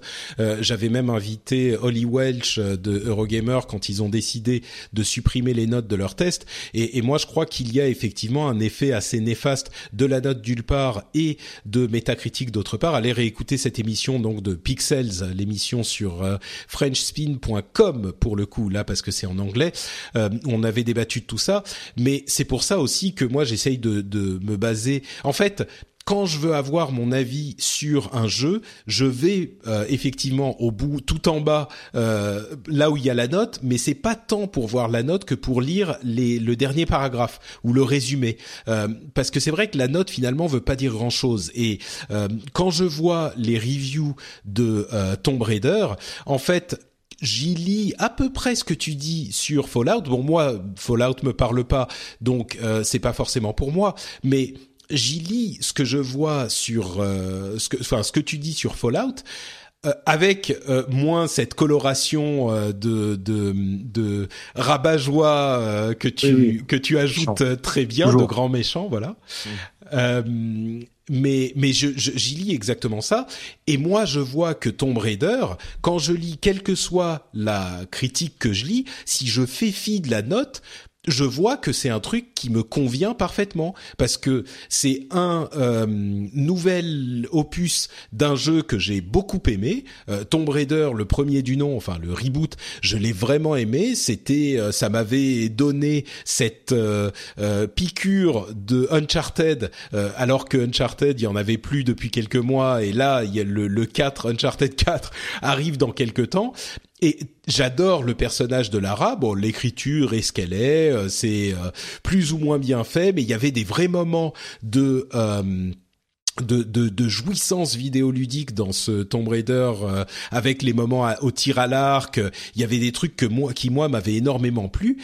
Et si je regarde pas le, la note, effectivement, il y a des points positifs et des points négatifs, et les points positifs, comme tu le disais très bien d'ailleurs, si si on arrête de faire les, si j'arrête de faire mon troll un moment, euh, comme tu le disais très bien sur Fallout, les points positifs, il faut simplement savoir si c'est ça qu'on va rechercher dans le jeu ou si c'est autre chose. Et si c'est ça, eh ben a priori le jeu pourra nous convenir. En l'occurrence, sur ce Rise of the Tomb Raider, euh, ce que je lis dans les critiques, c'est exactement ce que j'attends. Donc pour moi, bah voilà, je vais aller l'acheter. Je pense qu'il va me plaire. Je vais passer un bon moment et euh, euh, et c'est quelque chose qui est tellement simple à appréhender si on, on fait encore une fois si on fait fi de cette de ces débats complètement stériles sur la note euh, où effectivement avec ces conneries enfin c'est c'est c'en est même fatigant. C'est à dire que c'est drôle là aujourd'hui c'est rigolo d'aller sur nos propres forums et de regarder les mecs en train de pleurer. Il y a, y a quand même un, un, côté quand même assez humoristique de voir les gens à quel point ils jouent leur vie euh, sur la note et, et surtout à quel point ils n'ont pas lu ce qu'on a écrit au-dessus. C'est-à-dire que c'en est même, c'en est même vexant par moment. Il faut, il faut bien l'admettre. Des fois, c'est vexant de se dire, on s'est fait chier à écrire, les gars ne vont pas le lire. Mais, mais je suis entièrement d'accord avec toi. C'est-à-dire que quand je lis une, une enfin, quand je vais lire euh, Polygon, je vais lire Polygon leurs notes. Je sais très bien que c'est une vaste blague. GameSpot, je sais très bien que leurs notes sont une vaste blague. Ils ne s'en cachent même plus. Euh, N'importe qui, tu vois. IGN, euh, enfin, eh ouais, Les, gros gros ricains, ils sont vraiment dans une logique de business model qui n'est plus du tout euh, la nôtre. Et, et vraiment là-dessus, je peux que être content. Et donc, eux, ils ont, ils pourront jamais se détacher de ce truc-là. Une fois qu'on le sait, euh, effectivement, à ce moment-là, on peut se concentrer sur ce que disent les testeurs. Et effectivement, à partir de là, en fait, moi vraiment, euh, pour euh, continuer de parasiter ton émission qui dure bientôt deux heures, je suis désolé. Non, non, mais vas-y, c'est pour, ça que, c'est pour ça que t'es là aussi. Hein. C'est que vraiment, moi, quand je vais lire un test de jeu vidéo, quand je vais lire une critique d'un film ou d'un disque, ou que je veux savoir si un concert, un mec en concert est bon ou pas, je vais pas, euh, je vais pas mettre de l'affect ou euh, par rapport à ce que je, en fait, je sais ce que j'attends, je sais ce que j'aime bien parce que je me connais, je suis adulte, euh, donc maintenant je connais mes goûts, etc. Donc je vais lire le truc, mais si le mec est pas d'accord avec moi, je vais pas commencer à l'insulter. C'est quand même incroyable qu'aujourd'hui, quand tu mets une note sur un jeu vidéo, que tu testes un jeu vidéo, la moitié des réactions, malheureusement l'écrasante majorité, soit des mecs qui t'insultent et d'autres mecs qui insultent les mecs qui t'insultent. Et après, ils commencent à rentrer dans une espèce de cercle fermé où tu te rends compte qu'après trois ou quatre pages de commentaires, il n'y a pas un seul commentaire sur le jeu. Il y a juste des mecs qui disent Ouais, mais moi j'ai vu un mec y jouer sur YouTube et ça a l'air cool. Mais comme si on avait dit le contraire, tu sais, comme si nos tests c'était du genre votre jeu il est nul, remballez-le. Pourquoi? Bah parce qu'il y a aussi malheureusement une habitude euh, des gens de se dire 6 sur 10, aïe aïe aïe aïe, mais 6 sur 10 c'est pas une si mauvaise note, bordel de merde. Mais même même au-delà de ça, euh, à la limite que 6 sur 10 soit une... finalement, bon, si on ramène ça sur 20 parce que ça va bien parler, ça va beaucoup parler aux, aux écoliers français que, que nous avons tous été à un moment ou un autre. 6 sur 10, ça fait 12 sur 20, bah je suis désolé, moi quand j'avais 12 sur 20, bah ça allait, j'étais ah j'étais pas mécontent de ma note. mais c'est pas le truc de folie et puis il faut arrêter de s'imaginer que parce que c'est un triple A et que parce que ça a coûté beaucoup d'argent, on n'a pas le droit d'être aussi exigeant avec ces jeux-là qu'avec les autres. Au contraire, il y aurait limite quelque part, tu vois, enfin non, c'est au même titre qu'un jeu indépendant, c'est je veux dire n'importe quel jeu, euh, c'est quand même un investissement, c'est quand même un produit culturel, il faut dire quand il y a des problèmes. Si un truc fonctionne, bah il faut le dire, si un truc fonctionne pas, faut le dire. Après non, comme et tu disais, ce, ce souci de la note, c'est vrai que en la laissant quelque part, on entretient euh, ces discussions sans fin inintéressantes sur les forums. Euh, donc peut-être que ça évoluera un jour ou l'autre. Moi, je suis pour effectivement les enlever, mais bah voilà, je viens juste d'arriver à Gamecult, on va pas tout foutre en l'air. Mais j'imagine aussi, je vais revenir sur sur sur autre chose un petit peu plus tard, mais j'imagine aussi que quelque part il y a un petit peu de branding de Gamecult et là on parle de, de Gamecult. Enfin, je sais pas, hein, moi je suis extérieur, mais ça me ça me surprendrait pas non plus qu'il y ait un petit peu l'idée euh, voilà nous on est les pirates du jeu vidéo au même titre que euh, ce que font euh, d'autres publications que j'apprécie beaucoup comme Canard PC voilà nous on est là on vous emmerde tout le monde fait un truc. Nous on va peut-être tirer un petit peu plus sur la corde de l'autre côté on va faire des notes honnêtes mais on laisse la note parce que merde ça nous fait bon d'une part ça fait de la pub ça fait parler il y a pas de mauvaise pub et en plus c'est un petit peu une contre-réaction. Enfin moi encore une fois de l'extérieur j'imagine qu'il y a peut-être un petit peu de ça aussi. Maintenant, je sais pas ce qui se passe, ce qui se passe dans la tête de Thomas, euh, de si, Si euh, être un rebelle, en gros, aujourd'hui, ça veut dire que tu commences simplement à respecter le barème que tu as mis en bas de ta page et que tu as dit nos notes, on va les tester comme ça. Effectivement, on est des putains de rebelles. non, mais tu vois, c'est-à-dire que en fait, on est arrivé. Euh, je vais te parler d'un autre exemple et ça va, ça va pas forcément parler aux gens, mais ça pourra leur parler dans le sens où ça, ça concerne tous notre vie professionnelle. Quand j'étais chez Micromania. Euh, j'ai dénoncé une, une triche qu'il y avait sur le, la façon dont étaient générées les statistiques internes de chaque magasin sur un élément en particulier de la vente. Et en fait, j'ai expliqué, et j'ai expliqué, et j'ai illustré, et j'ai même réussi à démontrer par A plus B que l'intégralité des magasins trichaient, ce qui faisait que ceux qui ne trichaient pas passaient pour des tricheurs. Tu vois le, le délire hmm. C'est-à-dire qu'à un moment donné, quand tu commençais à être honnête, tu commençais à devenir le marginal. Et, moi, en fait, j'ai pas l'impression que sur Gamecult, on est si différent des autres, parce que comme tu l'as dit, bien souvent, quand tu lis la conclusion des tests des autres gars, eh ben, ils arrivent à peu près à la même conclusion que nous. C'est-à-dire que des fois, bah, c'est cool, mais il y a ça qui va pas, il y a ça qui va pas. Eux, ils ont juste décidé d'y foutre 9 sur 10, et nous, on a mis 6. Mais c'est juste ça la différence, quoi. J'ai pas l'impression qu'on soit si différent au final. La, la seule différence, c'est qu'effectivement, on a un barème, on s'y tient, quoi. Bah, mais tu vois ce que je veux dire, euh, c'est que quelque part, il y a de toute façon une hypocrisie généralisée autour de la presse jeux vidéo, qu'elle soit française, qu'elle soit anglophone, euh, sur la façon dont sont notés les jeux. Il faut bien se rendre compte qu'à un moment donné, c'est du flanc. Bah, c'est juste du flanc. C'est, il faut arrêter de se baser parce que c'est mais j'irai même, j'irai même plus loin. J'irai même plus loin. Euh, bon, c'est devenu, euh, on, est en train de refaire le débat sur la note, mais c'est aussi euh, approprié parce que d'une part, il y a, il y a, bah, sur ces trois jeux dont on parle, il y a des notes, des notes qui sont euh, certainement jugées comme sévères sur Gamecult. Vraiment, c'est pas pour ça que je t'ai invité. Hein. C'était pas l'idée, mais il se trouve que, que là, c'est savoir. Euh, les tests n'étaient pas sortis au moment voilà. où invité, donc euh, c'est ça. Tu es au-dessus de tout soupçon. mais euh, mais c'est aussi l'occasion d'en parler parce que c'est cette période de l'année où tous ces jeux sortent et où on a tous ces triple A avec des des notes mirobolantes et il n'y a pas de meilleur moment finalement pour évoquer la question. Mais euh, quand tu disais il y a euh, presque une, une sorte de triche euh, finalement, en tout cas intellectuelle, dans ce type de notation, moi j'irais même encore plus loin. On l'avait évoqué à l'époque où on parlait des notes. il y a des effets complètement pervers des systèmes de notation et de métacritique euh, parce qu'il y a des, des, éditeurs, je vais pas donner de nom mais euh, j'en connais, euh, qui indexent les bonus de leur de certains de leurs employés, que ça soit du, du, côté développeur ou du côté marketing, à la note métacritique que va avoir le jeu. Et c'est très bien, c'est le cas. Hein. Bah, il y a, enfin bon, euh, en tout cas, c'était pas, c'était pas le cas chez Blizzard. Hein. Moi, je parle de, de, de ce que je connais spécifiquement chez Blizzard. C'était pas le cas. Euh, donc euh, voilà, ça je peux vous le dire. Mais c'est vrai que je sais qu'il y a plusieurs autres boîtes où effectivement les RP, les les les euh, représentants voilà, les, gens qui gèrent les relations presse ont un bonus indexé parfois, ou en tout cas c'est une volonté des, des, des, Américains qui sont à la maison mère d'indexer les bonus sur euh, la note métacritique. Et c'est alors vous pouvez tout de suite imaginer, c'est pas juste ça qui est scandaleux, même si ça l'est, mais vous pouvez imaginer ce que ça fait naître comme relation entre le responsable des relations presse et le journaliste, parce que le journaliste va mettre la note. Euh, si on lui dit bah si t'as moins de 85, euh, Monsieur Relations Presse, et eh ben t'as pas ton bonus, euh, le mec ensuite euh, il est clairement motivé pour essayer d'influencer le journaliste. Et je suis pas du tout en train de dire que du coup euh, même on va il va aller lui payer à bouffer ou lui faire un truc, mais c'est pas ça. C'est que la nature de la relation change. la nature de, la relation, enfin si tu mets une note pourrie, tu vas te faire, tu vas te faire appeler tout de suite je sais pas ce qui, ce qui se passe sur Gamecult, mais je suis à peu près convaincu que des gens qui mettent une note pourrie, eh ben le relation presse, le responsable de relation presse décroche son téléphone et il dit mais putain qu'est-ce qui se passe euh, machin. J'imagine que vous en avez de temps en temps sur Gamecult et ça ça a une vraie influence sur l'industrie du côté journalistique et du côté euh, de la du côté marketing. C'est pas quelque chose qui est sain à mon sens. Alors est-ce qu'ensuite la solution c'est virer la note ou changer la note ou je sais pas, mais eh, pas forcément, parce que ça, ça serait. Euh, enfin, c'est une des solutions, si tu veux, mais le, fait est que, en fait, ce qui est plus important, et, euh, et là, je vais citer Thomas euh, Yukishiro, donc notre rédac chef, dans, le, dans le dernier documentaire qui lui est en accès libre, qui disait qu'en gros, le simple fait de résister pour à le, Pour le C15, le oui, voilà, C15, l'épisode 5 ou 4 15 ans, 4. Le 5 qui sort cette semaine.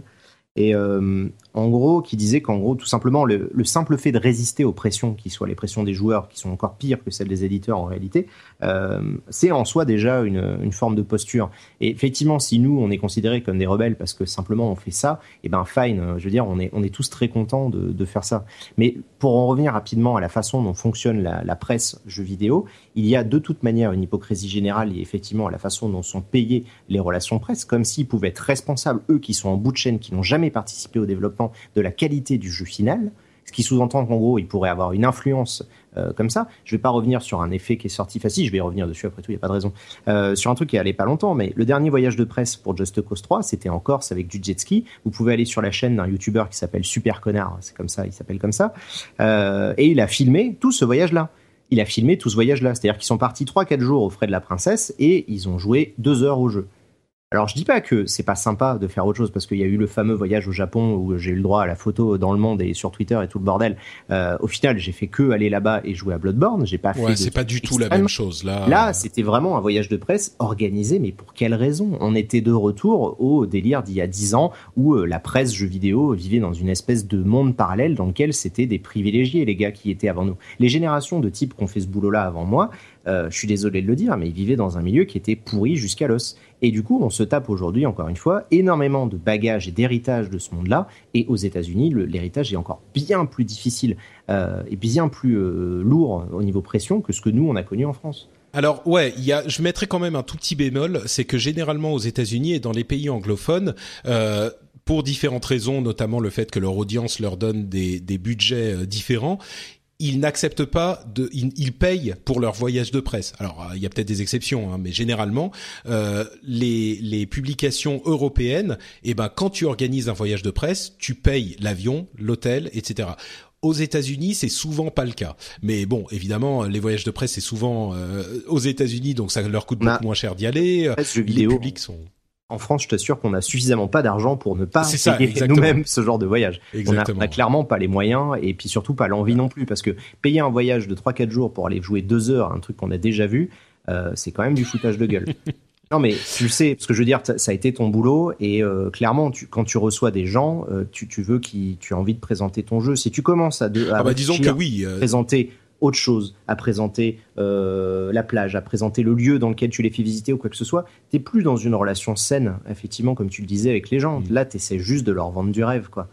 Donc arrêtons deux secondes. Je, suis désolé, hein, vraiment, on parle beaucoup sur cette histoire de. de, non, mais c'est important, c'est important. C'est cette émission. Je veux aussi que ça soit une émission où on parle de l'industrie, et là, on est en plein dedans. Donc vas-y. Moi, clairement, euh, c'est mon métier. Ça fait un an que c'est mon boulot, donc euh, je dis pas que je suis euh, extrêmement bon. Je suis en train d'apprendre toujours à découvrir exactement ce que ça veut dire de tester des jeux vidéo, etc.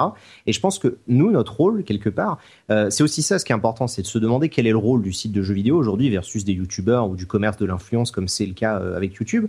Euh, c'est en gros, qu'est-ce qu'on doit faire nous? Est-ce qu'on doit simplement bah, résister ou ne pas résister à un modèle économique qui nous pousse à faire de la publicité et à faire du coup de l'audience? Euh, Et dans ce cas-là, bah, tu, fais un choix qu'il faut assumer derrière parce que ça veut dire que tu es plus dans euh, l'amoncellement de contenu à tous les propos avec tout un tas de contenu qui concerne plus vraiment le jeu vidéo et tu vas te jeter sur le prochain trailer de Star Wars, le prochain trailer de je sais pas quoi, etc. pour essayer d'augmenter ton audience, ou tu vas simplement te dire, bah, je vais peut-être parler de jeux vidéo et on va peut-être simplement se dire, euh, on va dire ce qu'on en pense. Et des fois, oui, des jeux qui ont coûté euh, un truc qui dépasse de 15 ou 20 fois l'argent total que vous gagnerez dans toute votre vie, et eh ben des fois c'est de la merde. Mais ça arrive. Et est-ce que c'est très grave? Non. C'est vraiment ça, moi, la question aussi que je répète souvent, c'est est-ce que c'est grave qu'un jeu soit mauvais? Non, c'est jamais grave. Ce qui pourrait être grave, c'est éventuellement si vous n'avez pas trop de moyens et que vous l'avez précommandé et que vous l'avez acheté et que vous êtes déçu et que vous êtes finalement d'accord avec notre mauvaise note. Et eh bien du coup, si vous ne l'aviez précommandé et que vous l'aviez lu notre test avant, peut-être qu'on vous aurait, euh, vous auriez peut-être acheté le jeu malgré tout. C'est pas grave, c'est votre choix, mais vous l'auriez fait en connaissance de cause. Parce que on va pas s'engager à faire des trucs où on a la vérité absolue. On va juste s'engager à vous dire ce qu'on a pensé d'un jeu à un instant T. Ni plus, ni moins. Un test de jeu vidéo, c'est pas plus. C'est pas une réflexion profonde sur l'impact de Call of Duty dans les médias ou dans la société. C'est juste est-ce que ça vaut le coup, oui ou non, de l'acheter? Des fois, on va dire oui, des fois, on va dire non. Un jeu qui a 6 sur 10 sur Gamecult, c'est un jeu que vous pouvez acheter. Ça sera pas le jeu de votre vie, mais ça sera pas non plus une bouse. C'est ça qu'on, c'est tout qu'on dit. Hein. Ouais. Bah écoute très bien, je vais je vais laisser la, la conclusion telle quelle, peut-être en ajoutant un tout petit truc euh, que je voulais évoquer quand tu parlais des combats sur les forums tout à l'heure. Je crois qu'il y a un truc qui est très important aussi quand on, on parle de l'appréciation de ces reviews et ces tests, c'est le ton et la manière dont les choses sont dites. Euh, c'est-à-dire que dans un média sérieux, euh, là on parle de tous les médias, à aucun moment et généralement c'est le cas, à aucun moment les gens vont dire ce jeu c'est de la merde. Ils vont dire moi je trouve que cet aspect du jeu est pas réussi, cet aspect est brillant euh, cet aspect euh, est, mal fichu, voilà. Mais euh, si on parle de jugement de valeur absolu en disant ce jeu c'est de la merde, oui, là je peux comprendre que ça énerve, mais généralement c'est pas le cas. Donc ensuite chacun donne son avis, on n'est pas obligé de s'étriper pour ça. Mais c'est toujours ce délire d'avoir beaucoup. Le, jeu vidéo c'est un média tellement particulier que les gens en fait, je trouve, ont une part beaucoup trop grande d'affect sur chaque jeu et mm et t'as l'impression qu'ils jouent leur vie, tu vois. Et, le fait que quelqu'un euh, n'aime pas la même chose que moi, ça va pas m'ébranler, ça va pas me choquer, c'est pas grave, ça arrive. Euh, par contre, t'as un peu l'impression que. Mais ouais, t'as l'impression que ces gens-là, ils se sentent des fois euh, attaqués personnellement, attaqués personnellement, et t'as envie de leur dire, ah mais non, mais mais mais moi je suis désolé. Oui, j'ai pas aimé Need for Speed, mais ça veut pas dire que je remets en cause toute votre vie. Enfin, ça ça a aucun rapport. que vous vous aimiez ça, ça me fait plaisir. Si vous vous amusez, moi je veux dire, même moi, il y a des jeux euh, que Gamecult a mal notés par rapport à mes goûts. C'est-à-dire que vraiment, il y a des jeux que j'ai adorés et que euh, ont eu une mauvaise note sur Gamecult, mais c'est absolument pas incompatible. Enfin, heureusement, bordel de merde, quoi. Tu vois, c'est, je te dis, moi, ce qui vraiment, ce qui me gêne, c'est plus au niveau des forums, c'est de dire aux gens à un moment donné, arrêtez de mettre autant d'affect, autant d'émotions dans ce que vous ressentez pour un jeu. C'est beau parce que ça veut dire que le jeu vidéo, même après toutes ces années et avoir éclaté et être devenu cette espèce de mass média comme il l'est aujourd'hui, arrive encore à déclencher des passions comme il le fait aujourd'hui. Je trouve ça magnifique, je trouve ça super et je suis très content de pouvoir bosser dans ce média.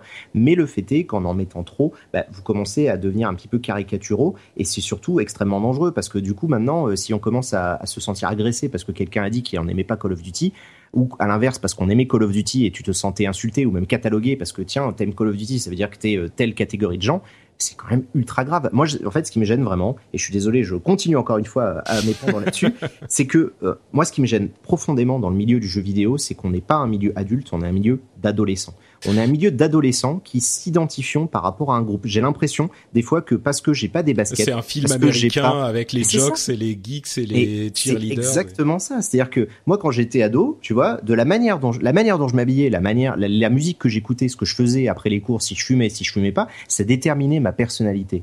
Et ça, c'était l'adolescence. C'est-à-dire que c'est une phase nécessaire dans notre évolution pour devenir un adulte. Et au bout d'un moment, on arrête ça pour comprendre ce qu'on est vraiment et puis quels sont vraiment nos goûts, ce qu'on aime faire et la personnalité qu'on a en tant qu'adulte, tu vois. Je suis plus du tout la même personne que j'étais quand j'étais ado. Et heureusement, dans le jeu vidéo, t'as l'impression que comme le média est encore lui-même dans un stade assez adolescent, on se retrouve avec un public qui se comporte comme une bande d'ados parce que tu as euh, les consoles d'un côté, les PCistes de l'autre, les gens qui aiment ceci cela, les gens qui n'aiment pas ceci cela. C'est effrayant quoi. Le pire c'est que c'est effectivement à, mon sens le seul média où c'est comme ça ou enfin dans cette à ce niveau. Euh, je veux dire, on a vraiment dans, parlons cinéma deux secondes, euh, il y a Star Wars qui va arriver. Euh, bon, moi je suis pas un méga fan de Star Wars, je vais bien sûr me précipiter voir le le nouveau parce que euh, c'est quand même un événement cinématographique, mais imaginons que quelqu'un n'aime pas le nouveau Star Wars. Bon bah c'est le, Star Wars. Gardons à l'esprit que c'est le summum de l'émotion euh, cinématographique. Il y a peu de, de, de, séries qui évoquent de tels sentiments aussi forts euh, chez le public des cinéphiles. Mais jamais personne ne va aller s'insulter. Enfin non, Ah, je suis sûr qu'on trouvera ça sur Internet. Je mais peux t'assurer que Twitter, il sera là pour te. Oui, bien sûr, bien sûr. Mais je veux dire, jamais dans les proportions et dans la régularité qu'on va voir avec le jeu vidéo. Pareil avec la musique. Bon bah, il y a le groupe du moment, t'écoutes, c'est pas ton truc, tu dis ah ouais bon bof, c'est pas génial. Et ton pote va dire ah mais tu rigoles, ça c'est super. Mais voilà, tu vas pas aller traiter sa mère quoi. Ça c'est un super exemple parce que du coup tu te dis, euh, moi par exemple j'adore le hip-hop, mais j'aime pas le rap français et à de très très rares occasions. Donc je vais pas écouter chaque album de rap français qui sort pour dire je n'aime pas. Tu vois Ouais, ouais, je ouais, sais que c'est trop ma cam. Donc, je sais que je suis plutôt, euh, par exemple, tu vois, moi j'aime bien le rap US, mais côte est, donc pas West Coast. Tu vois, mm. c'est voilà, c'est encore un sous-genre. Et, euh, et, donc je sais, je suis assez client de ça. Maintenant, je le sais, j'ai pas besoin d'aller le vérifier. En général, je suis plutôt content. Des fois, je vais aller piocher à droite à gauche, mais je veux dire, euh, c'est pas pour ça que je vais aller insulter les mecs. Ils font ce qu'ils font, et, et dans le jeu vidéo, tu as l'impression que les mecs ils reviennent. C'est surtout les mêmes en fait. C'est que c'est toujours souvent les mêmes gars. Au bout d'un moment, quand, si tu veux, moi, dans mon boulot, quand je commence à connaître les pseudos des mecs sur les forums, c'est pas bon signe. C'est-à-dire que quand je commence à savoir que tel gars, lui, il est pour ceci, il est pour cela, ou il est quoi que ce soit, et que je suis capable de cataloguer ces gens-là parce que eux-mêmes se cataloguent avec leur, tu vois, ils se catégorisent eux-mêmes, je même dans des catégories avec leur. Non, mais c'est grave. C'est ce que tu dis. En plus, t'as l'impression que les mecs, euh, c'est un très bon exemple que tu donnes. Toi, tu vas pas aller écouter chaque album du style dont tu sais que tu ne l'aimes pas pour aller dire c'est de la merde. Là, t'as l'impression que les gens. Pas, bah oui, t'as l'impression que les gens reviennent systématiquement pour aller euh, cracher sur le truc qu'ils aiment pas. Enfin, ah c'est moi, je te parle pas des complots Illuminati parce qu'on a mis une mauvaise note à Tomb Raider parce que c'est un jeu Xbox One et que sur Gamecult on aimerait pas la Xbox One. Non mais on en est là, on en est là. C'est-à-dire que vraiment il y a il y, a, euh, il y, a, y a un communautarisme exacerbé dans l'univers du jeu vidéo qui représente vraiment pour moi le un caractère adolescent. J'ai l'impression de parler à des adolescents, des gens de 35-40 ans, qui se comportent comme des ados de 15 ans et qui sont incapables de se sentir en sécurité avec eux-mêmes s'ils n'ont pas la même paire de baskets que le mec d'à côté. Je trouve ça extrêmement gênant, je trouve ça extrêmement embarrassant et j'invite tout le monde à réfléchir à, son comportement pour voir si vous vous tombez dans cet excès-là. Faites gaffe parce que c'est pas c'est pas que il faut grandir et que nous sur GK on est plus adultes ou quoi parce qu'on est au moins aussi con que la moitié des gens qui nous lisent, hein, c'est pas le problème. Mais euh, on, est, on fait aussi des débilités, etc. C'est juste que on n'a pas, euh, on n'a pas cette idée de se dire que euh, des fois, moi j'ai pas aimé The Witcher 2. j'en ai beaucoup de mal et j'ai foutu la meilleure note possible 9 sur 10 parce que 10 sur 10 Dieu m'en garde on le verra peut-être jamais sur sur Gamecult je l'ai dit et j'ai adoré The Witcher 3 et j'avais trouvé The Witcher 2 naze voilà et ben ça veut pas dire que The Witcher 4 je vais adorer et j'ai même pas aimé tu vois la première extension enfin tu vois ce que je veux dire? C'est ouais bah Écoute, justement, euh, faisons l'idée. Euh. exactement. Euh, avant de commencer à tourner en rond, euh, mais j'espère que les auditeurs du, du rendez-vous jeu sont, euh, enfin, j'espère sont un petit peu moins coupables de ce genre de, de comportement que que d'autres. J'espère qu'on est un petit peu plus adultes entre amis ici, mais c'est toujours intéressant de réfléchir à tout ça parce que c'est sûr que c'est aussi ce qui fait notre industrie et, et la raison pour laquelle on en parle tellement, c'est notre amour immodéré pour ce média qui qui, est notre média finalement, hein, c'est le, média de notre génération. Donc euh, c'est toujours intéressant d'y réfléchir. Mais concluons avec, j'espère, une touche d'espoir. Tu évoquais The Witcher. Eh bien, il semblerait que The Witcher, après un film euh, un petit peu pourri, euh, c'était je crois un film polonais télé, eh bien, il y aurait visiblement des projets pour un nouveau film, mais donc un vrai premier film sur The Witcher, pour le coup fait à Hollywood avec des vrais studios qui serait prévu pour une sortie 2017. Euh, The Witcher, qui est déjà, qui en fait vient d'une série de romans, est un univers euh, qui se, qui est plutôt propice à euh, une adaptation cinématographique. Est-ce que tu, tu en attends quelque chose? Est-ce que tu es optimiste, pessimiste?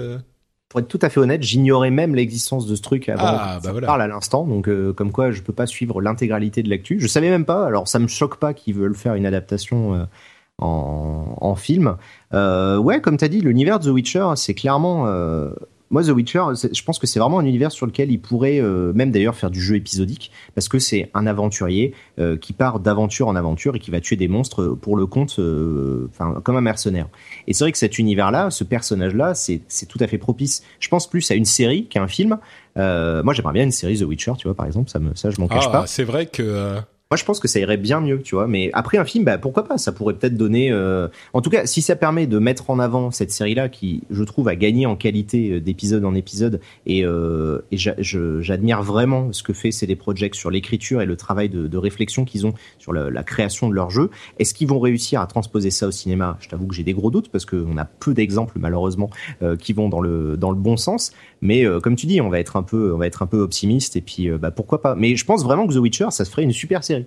Mm. Ouais, c'est pas bête, oui, une série effectivement. Peut-être qu'il devrait aller parler au studio de d'Activision Blizzard pour euh, faire du contenu télé plus. Arrête, dis pas ça. Il y a, tu te rappelles, il y avait une news comme quoi Electronic Arts, il y avait une rumeur comme quoi EA avait peut-être approché CD Projekt pour les racheter, ce qui avait été démenti euh, aussi aussitôt euh, sur Internet. Mais je veux dire laissons CD Projekt, laissez euh, les Polonais euh, faire leur travail et dès qu'ils auront de plus en plus d'informations, euh, on sera les premiers informés. Laissons-les indépendants ces mecs-là parce qu'ils font un très bon boulot et, je pense qu'ils ont un truc très cool à apporter. Et eux, leur slogan, c'est on est des rebelles. Donc comme quoi, c'est peut-être pas ah, Effectivement. C'est écrit en gros sur leur grosse lettre sur leur bâtiment. Mais tu sais, peut-être que euh, comme je parlais, on parlait de, de la division e-sport d'Activision Blizzard il y a quelques temps, et je me disais, est-ce qu'ils seraient intéressés par l'idée euh, de représenter d'autres jeux que leurs propres jeux à eux? Euh, Peut-être qu'avec les, les la division euh, télé et ciné, euh, une fois que les choses tourneront, pourquoi pas représenter d'autres jeux, d'autres sociétés pour l'adaptation? Parce que tu te dis au moins, ceux-là, on sait qu'ils viennent du domaine de la télé, du jeu vidéo, et on sait qu'ils parce qu'il y a eu tellement d'expériences dramatiques euh, en adaptation ciné quand tu vas à Hollywood. Peut-être que en passant par l'intermédiaire d'une société de jeux vidéo qui a grossi euh, dans ce domaine aussi, tu serais un petit peu plus plus rassuré sur euh, la fidélité de de l'adaptation. Mais Bon, pour le moment en tout cas, c'est des projects et, fait très bien les choses tout seul, comme des grands, et eux qui sont des rebelles, on espère qu'ils réussiront à bien orienter cette adaptation hollywoodienne. Inch'Allah. Inch'Allah. Bon, bah écoute, merci beaucoup pour cette euh, participation à, à l'épisode avec ce long débat sur la question de la notation et de l'appréciation. plus tôt. Hein. Ah ouais, finalement, finalement, effectivement. Non, mais euh, merci, merci de m'avoir donné euh, la parole et de m'avoir laissé expliquer tout ça. Je sais que voilà, j'ai toujours cette réputation de, de m'épandre, de, de m'étendre très longtemps quand je parle, mais mais la conversation, je trouve qu'on l'a pour le coup, là, le, cette histoire sur le, le, la review, je trouve qu'on a quand même réussi à sortir deux, trois infos intéressantes. J'espère que ça fera réfléchir au moins tes auditeurs. Bah, je salue. Oui. Je sais pas si ils connaissent sur Gamecult, mais. Bah écoute, justement, dis à nos auditeurs euh, où ils peuvent te, te, retrouver sur Gamecult ou ailleurs pour te féliciter de ta réflexion adulte et, et intelligente, ou alors pour venir t'insulter et te ah, troller euh, sévèrement. Ouais, ouais, je serais plus dans mon parce que du coup, je saurais pas quoi faire. Mais si les gens commencent à dire du bien, je saurais pas comment réagir. Hein. Je serais perdu. Je suis là, mais attendez, insultez-moi d'abord et puis. Euh... Non, mais bah moi, je suis sur Twitter, euh, donc c'est @exerve85. Je suis en train d'essayer de voir avec Twitter pour récupérer @exerve parce que c'est un compte euh, inactif depuis plus de 5 ans. Donc euh, peut-être que je pourrais le récupérer un jour. et sinon, bah je, je, poste des, je fais pas mal de choses sur Gamecult. Principalement, je m'occupe de la vidéo chez eux, mais bon là ces derniers temps avec le, le calendrier qu'on connaît, j'ai testé pas mal de jeux. Euh, donc voilà, n'hésitez pas à faire un tour sur Gamecult. Et puis bah, tu l'as dit, on a suivi une voie un peu similaire à la tienne. Euh, puisqu'on est payant désormais en partie. Alors toi, c'est plus sur le choix. Euh, c'est les gens qui choisissent de payer ou non. Euh, mais toi, parce que tu es un individu, tu peux te le permettre. Nous, comme on est une grosse boîte, il paraît, on est passé par un système de premium. Donc on espère, en tout cas, ça marche bien. Donc on en est plutôt content pour l'instant. on espère que ça va continuer, que ça nous permettra de continuer de, de simplement dire ce qu'on pense, ce qui est déjà sur Internet un gros miracle. vu l'orientation d'Internet que qu'Internet prend ces dernières années, je pense qu'on a beaucoup de chances de faire ça. Très bien. Eh ben écoute, euh, effectivement, il y aura les notes dans les notes de l'émission, ton compte Twitter et vous connaissez Gamecult. Hein, euh, sur, euh, vous connaissez le site et vous connaissez aussi l'orientation premium euh, que moi j'apprécie particulièrement. pour ma part, c'est Note Patrick sur Twitter et sur Facebook. Vous pouvez me retrouver là-bas dans les deux cas et vous pouvez aussi aller sur FrenchSpin.fr pour commenter cet épisode, par exemple. Hein, vous avez l'article de l'épisode en dessous du vous pouvez venir faire vos commentaires. J'espère qu'ils seront nombreux et judicieux. Et vous pouvez aussi trouver d'autres émissions sur frenchspin.fr comme au hasard le rendez-vous tech où on analyse l'actualité tech, internet et gadgets toutes les deux semaines. Et il y a aussi d'autres petites émissions que vous pourrez trouver là-bas. Peut-être qu'il y aura des choses qui vous plairont dans le lot. Je vous invite à aller y jeter un coup d'œil. Quoi qu'il en soit, je vous remercie tous de nous avoir écoutés et je vous donne rendez-vous dans deux semaines pour un nouvel épisode du rendez-vous jeu. Ciao à tous. Salut.